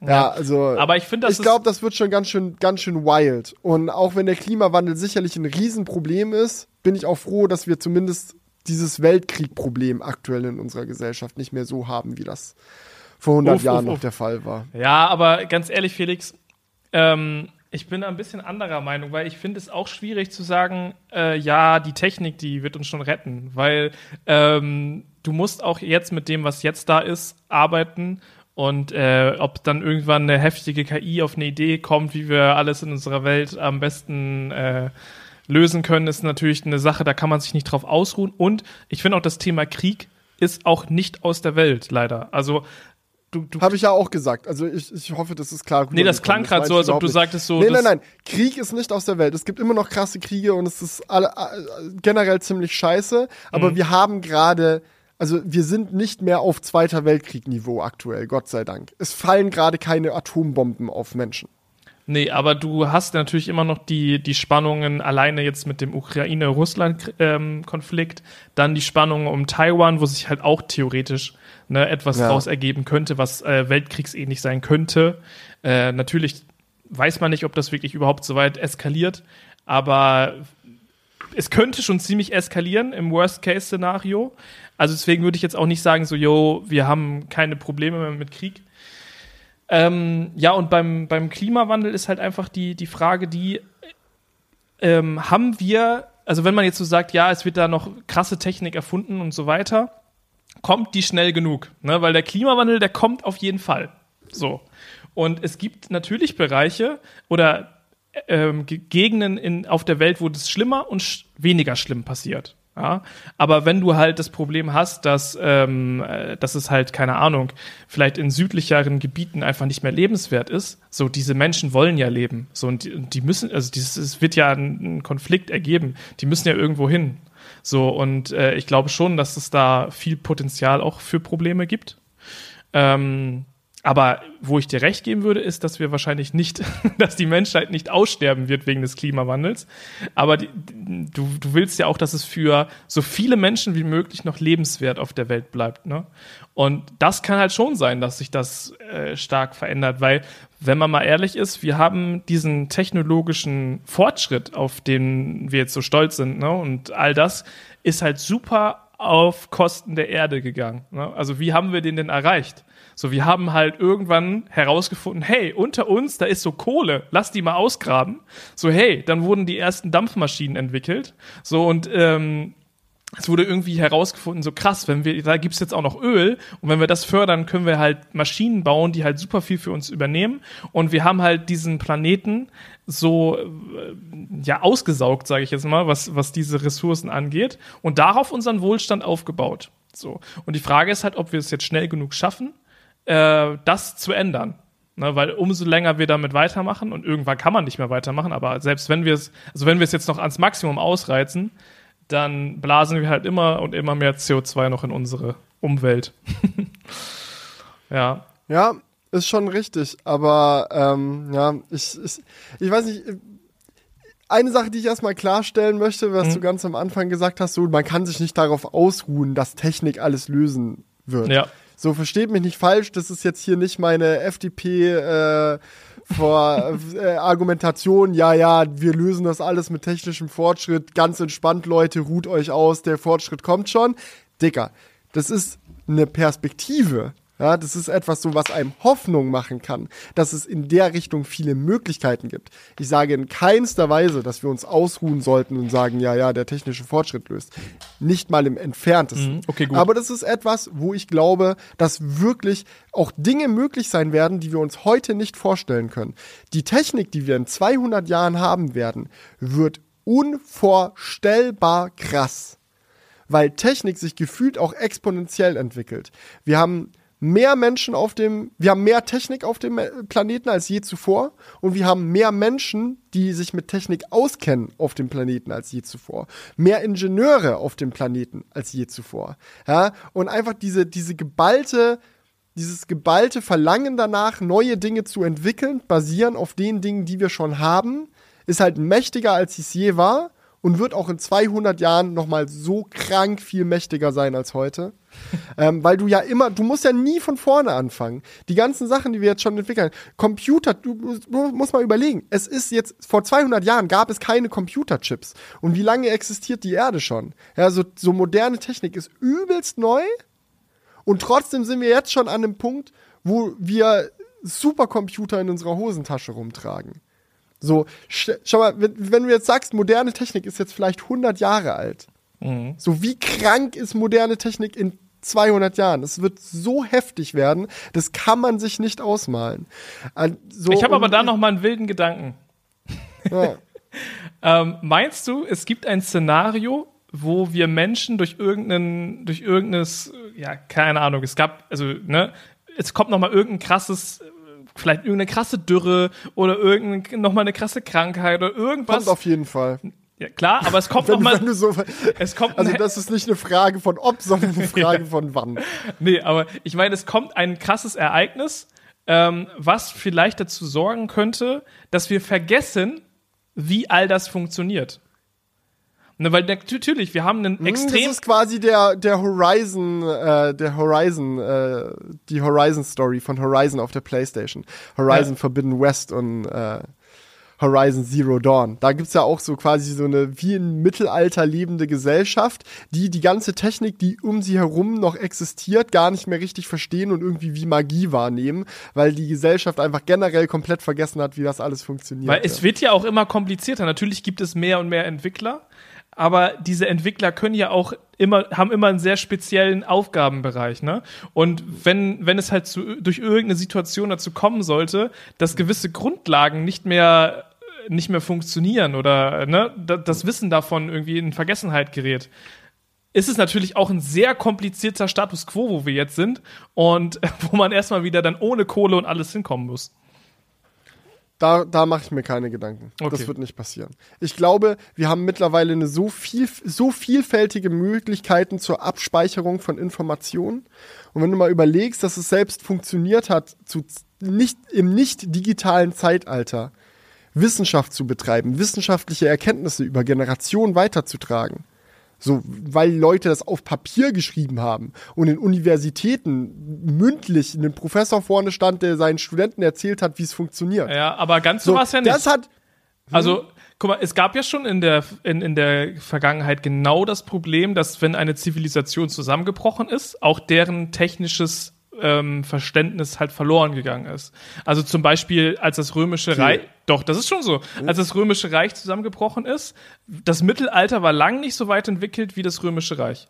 Die haben wirklich hunderte Jahre gebraucht, um wieder auf den Stand zu kommen. Vielleicht nicht in jedem Aspekt, aber wenn man sich so Rom anschaut, wie das halt da zum Römischen Reich en entwickelt war, wie die Stadt entwickelt war und was sie da alles schon für crazy Technik auch hatten, ähm, ist, Ja, da, aber ist da das schon ist halt- vieles in verloren. ja, aber das Ja. ist zu einem Zeitpunkt, wo du dann dein Wissen darüber, wie das alles funktioniert, halt auf eine Steintafel gekratzt hast. also sorry, ne, du musstest ja wirklich, das Gesamtwissen der Welt ist mittlerweile so distribuiert, also es ist ja auch weltweit verteilt. So, selbst wenn es jetzt eine komplett kranke Naturkatastrophe gäbe, die komplett Europa auslöschen würde, wäre, glaube ich, ein Großteil des Wissens würde erhalten bleiben. Weil du halt einfach in digitaler Form, in Buchform, in so vielen verschiedenen Formen dieses Ja. Wissen weltweit dezentral gelagert hast. Und deswegen glaube ich, dass das, dass da, dass es dort keine, ich sag nicht, dass es nie Rückschritte geben wird, aber alles in einem in die großen Errungenschaften der Technik, die werden uns für die Zukunft erhalten bleiben. Und man sieht ja auch immer so an, daran, wie sich viele Industrien entwickeln und so, dass auch häufig, wenn man merkt, oh, hier wurde falsch abgebogen, dass man dann Erkenntnisse aus aktueller Technik mit Erkenntnissen aus mittlerweile veralteter Technik mit neuen Ideen kombiniert, um mal wieder ganz woanders lang zu fahren. So Beispiel Elektroauto. Die ersten Autos waren Elektroautos. Dann haben wir uns irgendwie gesagt, so, nee, nee, keine Ahnung, workt nicht, wir versuchen es mal mit diesem Öl weiterzumachen, haben jahrelang Fahrzeugtechnik entwickelt für Verbrenner. Und wenn du dir jetzt ein modernes Elektroauto anschaust, ist zwar viel verloren gegangen von dem technischen Fortschritt, den wir in den Verbrenner investiert haben, aber viele andere Sachen wie gute Scheinwerfer, wie funktioniert eigentlich eine, eine Federung in einem Auto, wie können wir ein Auto sicherer machen, dass bei Unfällen die Sterbewahrscheinlichkeit nicht mehr so hoch ist und lauter solche Sachen, das konnten wir ja einfach übernehmen. So, und es gibt, wird dann immer so diese Aspekte geben, wo du sagst, okay, das dafür knüpfen wir jetzt nochmal neu mit alt und kreuz und quer und andere Sachen gehen dann halt wieder verloren. Ja, ich finde das einfach nur spannend. Ich glaube auch, dass diese, diese Chance, dass wir ver verlernen oder vergessen, wie Technik funktioniert, dass das sehr unwahrscheinlich ist. Und äh, das Römische Reich, ich finde es halt, ich habe mir da schon ein paar Dokus angeguckt, weil ich das einfach extrem spannend finde. Du hattest so ein riesiges Reich auf der Welt, die halt super krasse Sachen auch gemacht haben. Und das, dass davon halt vieles verloren gegangen ist, fand ich halt, finde ich extrem spannend einfach. Und ich, ich würde nicht sagen, dass das unmöglich ist. Also es könnte, gibt bestimmt Szenarien, wo das auch passieren kann. Halte ich aber, da halte ich es deutlich äh, wahrscheinlicher, dass einfach äh, die, der Klimawandel so schnell kommt, dass man, dass die Technik sich nicht schnell genug entwickelt. Aber das wissen wir auch nicht. Ne? Aber Ja. Ich glaube, wir können da jetzt, wir können da nicht in die Glaskugel gucken. Es gibt verschiedene Sachen, die Hoffnung spenden, äh, technischer Fortschritt bestimmt. Und man sieht ja jetzt auch schon, dass sich in den letzten Wissen. fünf Wissen Jahren ist das Wichtigste. Bildung. Ja, und es hat sich auch in den letzten Jahren ja auch wirklich viel dahingehend verändert. Ne? Also es werden immer, immer mehr Leute sind sich auch dessen bewusst, immer mehr Leute verändern auch ihre persönliche Lebenseinstellung, dass sie sagen, hey, ich bin vegetarisch oder hey, ich fahre jetzt ein Elektroauto. Das sind ja alles so kleine Puzzleteile, die die Welt an sich einzeln betrachtet nicht verbessern. Aber, ja, ja, aber Elektroauto im- finde ich immer ein schwieriges, schwieriges Argument, weil das alles in einem müsste man ja von der, von dieser Individualmobilität schon im Großen und Ganzen noch ein bisschen weg. Gut, Elektroautos entwickeln sich auch sehr, also werden auch in absurder Geschwindigkeit nachhaltiger. Also wenn du jetzt so ein erstes Tesla Model S mit dem vergleichst, was du jetzt in einem Model 3 bekommst, ist so der, der Impact, den die Herstellung des Fahrzeuges auf die Umwelt hat, ist schon so krank viel besser geworden. Alleine, dass du einfach gar kein Kobalt mehr in einem aktuellen Model 3 hast, so verrückt. So, und solche Sachen werden andauernd passieren und andauernd besser werden. Ich hoffe sehr, dass sich politisch auch vielleicht mal ein paar Sachen verbessern. Wie wär's zum Beispiel mal Deutschland, ne? Kleine Idee, gratis von mir. Guter öffentlicher Nahverkehr. Und Fahrradwege. Ja, das ist, es Das- ist also, äh, eine Mammutaufgabe halt leider. Das wäre doch mal, das wäre doch mal verrückt, oder? Das könnte man vielleicht mal ausprobieren. Mal so ein richtig, mal so ein Boah, richtig aber ich- zuverlässiges Schienensystem. Aber Felix, jetzt sprichst du ja schon wirklich von richtigen Hightech-Future-Shit. Manchmal sind Oh auch alte man, Technologien, die es oh seit, man. seit 100 Jahren gibt, äh, auch ganz gut wie öffentlicher Nahverkehr. Ja, also alles in einem wird's in der Zukunft einfach nur nice ablaufen, sicherlich nicht. Stehen wir vor riesigen Aufgaben, sicherlich ja. Werden wir viele dieser riesigen Aufgaben ziemlich verkacken und dann im Nachhinein noch grob hinwursteln, sodass es doch irgendwie halbwegs geht? Davon ist auszugehen. Ja, wir können leider die Zukunft auch nicht sehen. Ja. Und, äh, Und wird es viele nice Dinge in der Zukunft geben, die wir uns jetzt noch nicht vorstellen können? Auch ganz sicher ja. Ja, also ich glaube, also meine Einstellung ist da, glaube ich, ähnlich wie deine, dass ich sage, so auch, auch wenn ich jetzt noch kein Kind in die Welt gesetzt habe, aber ich kann mir schon vorstellen, dass wir noch eine lebenswerte Zukunft alle erfahren können.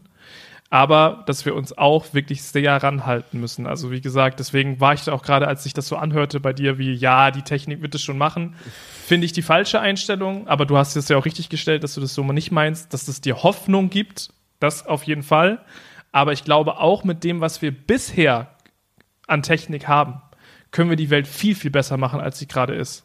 Na, also mhm. dieses, jo, wir können mal abwarten und dann kommt noch irgendwie die, die, die Fusionsenergie oder sonst was.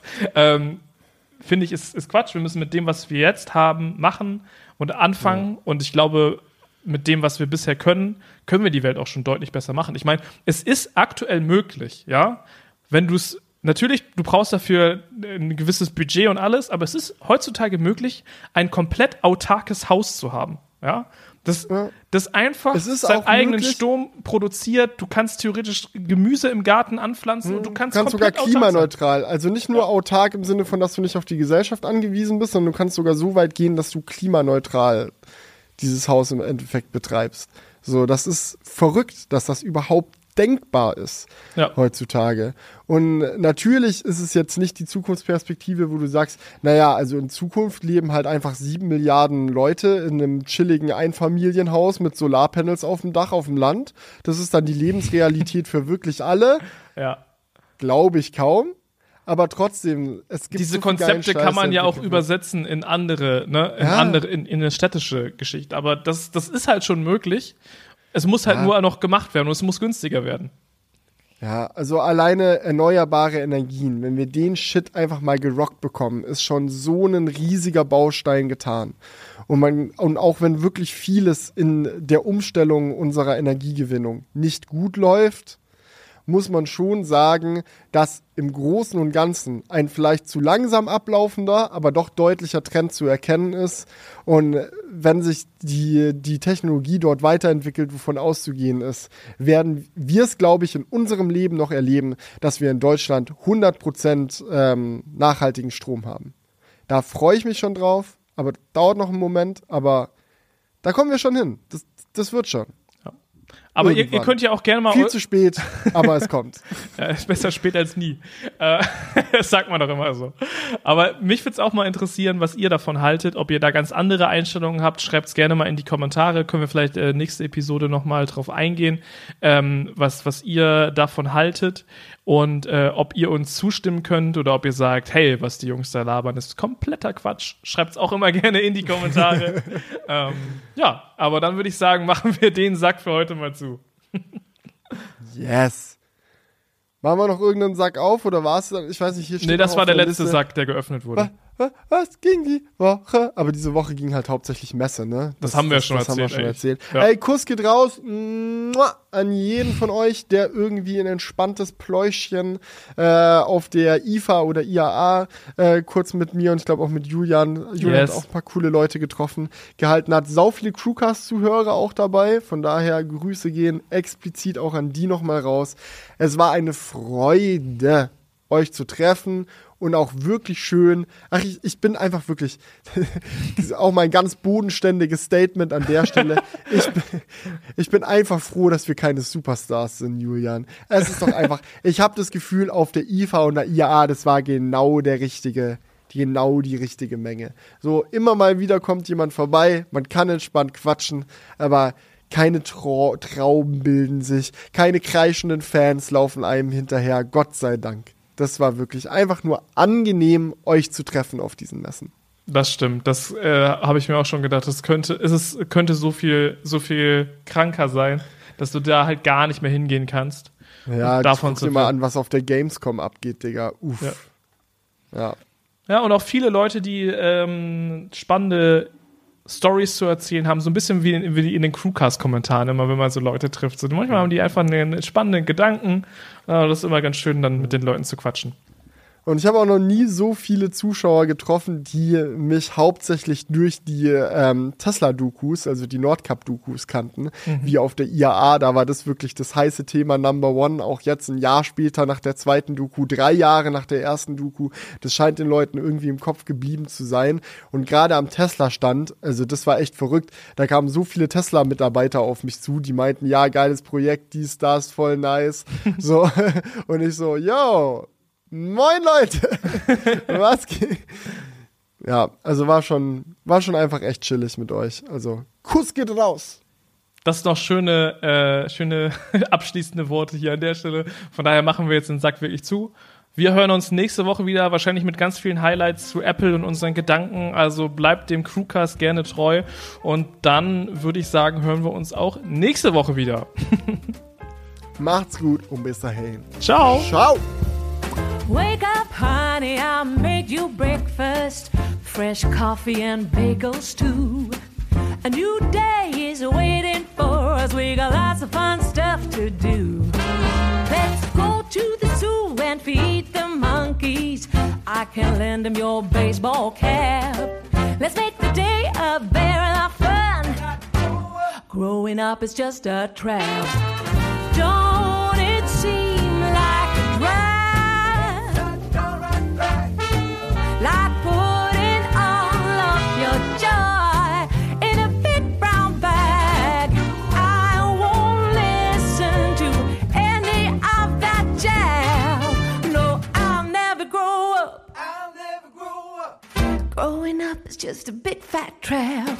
I take pride in never working a day. Can't see the use of it anyway. Who can think I'm such a low Growing up is just a trap.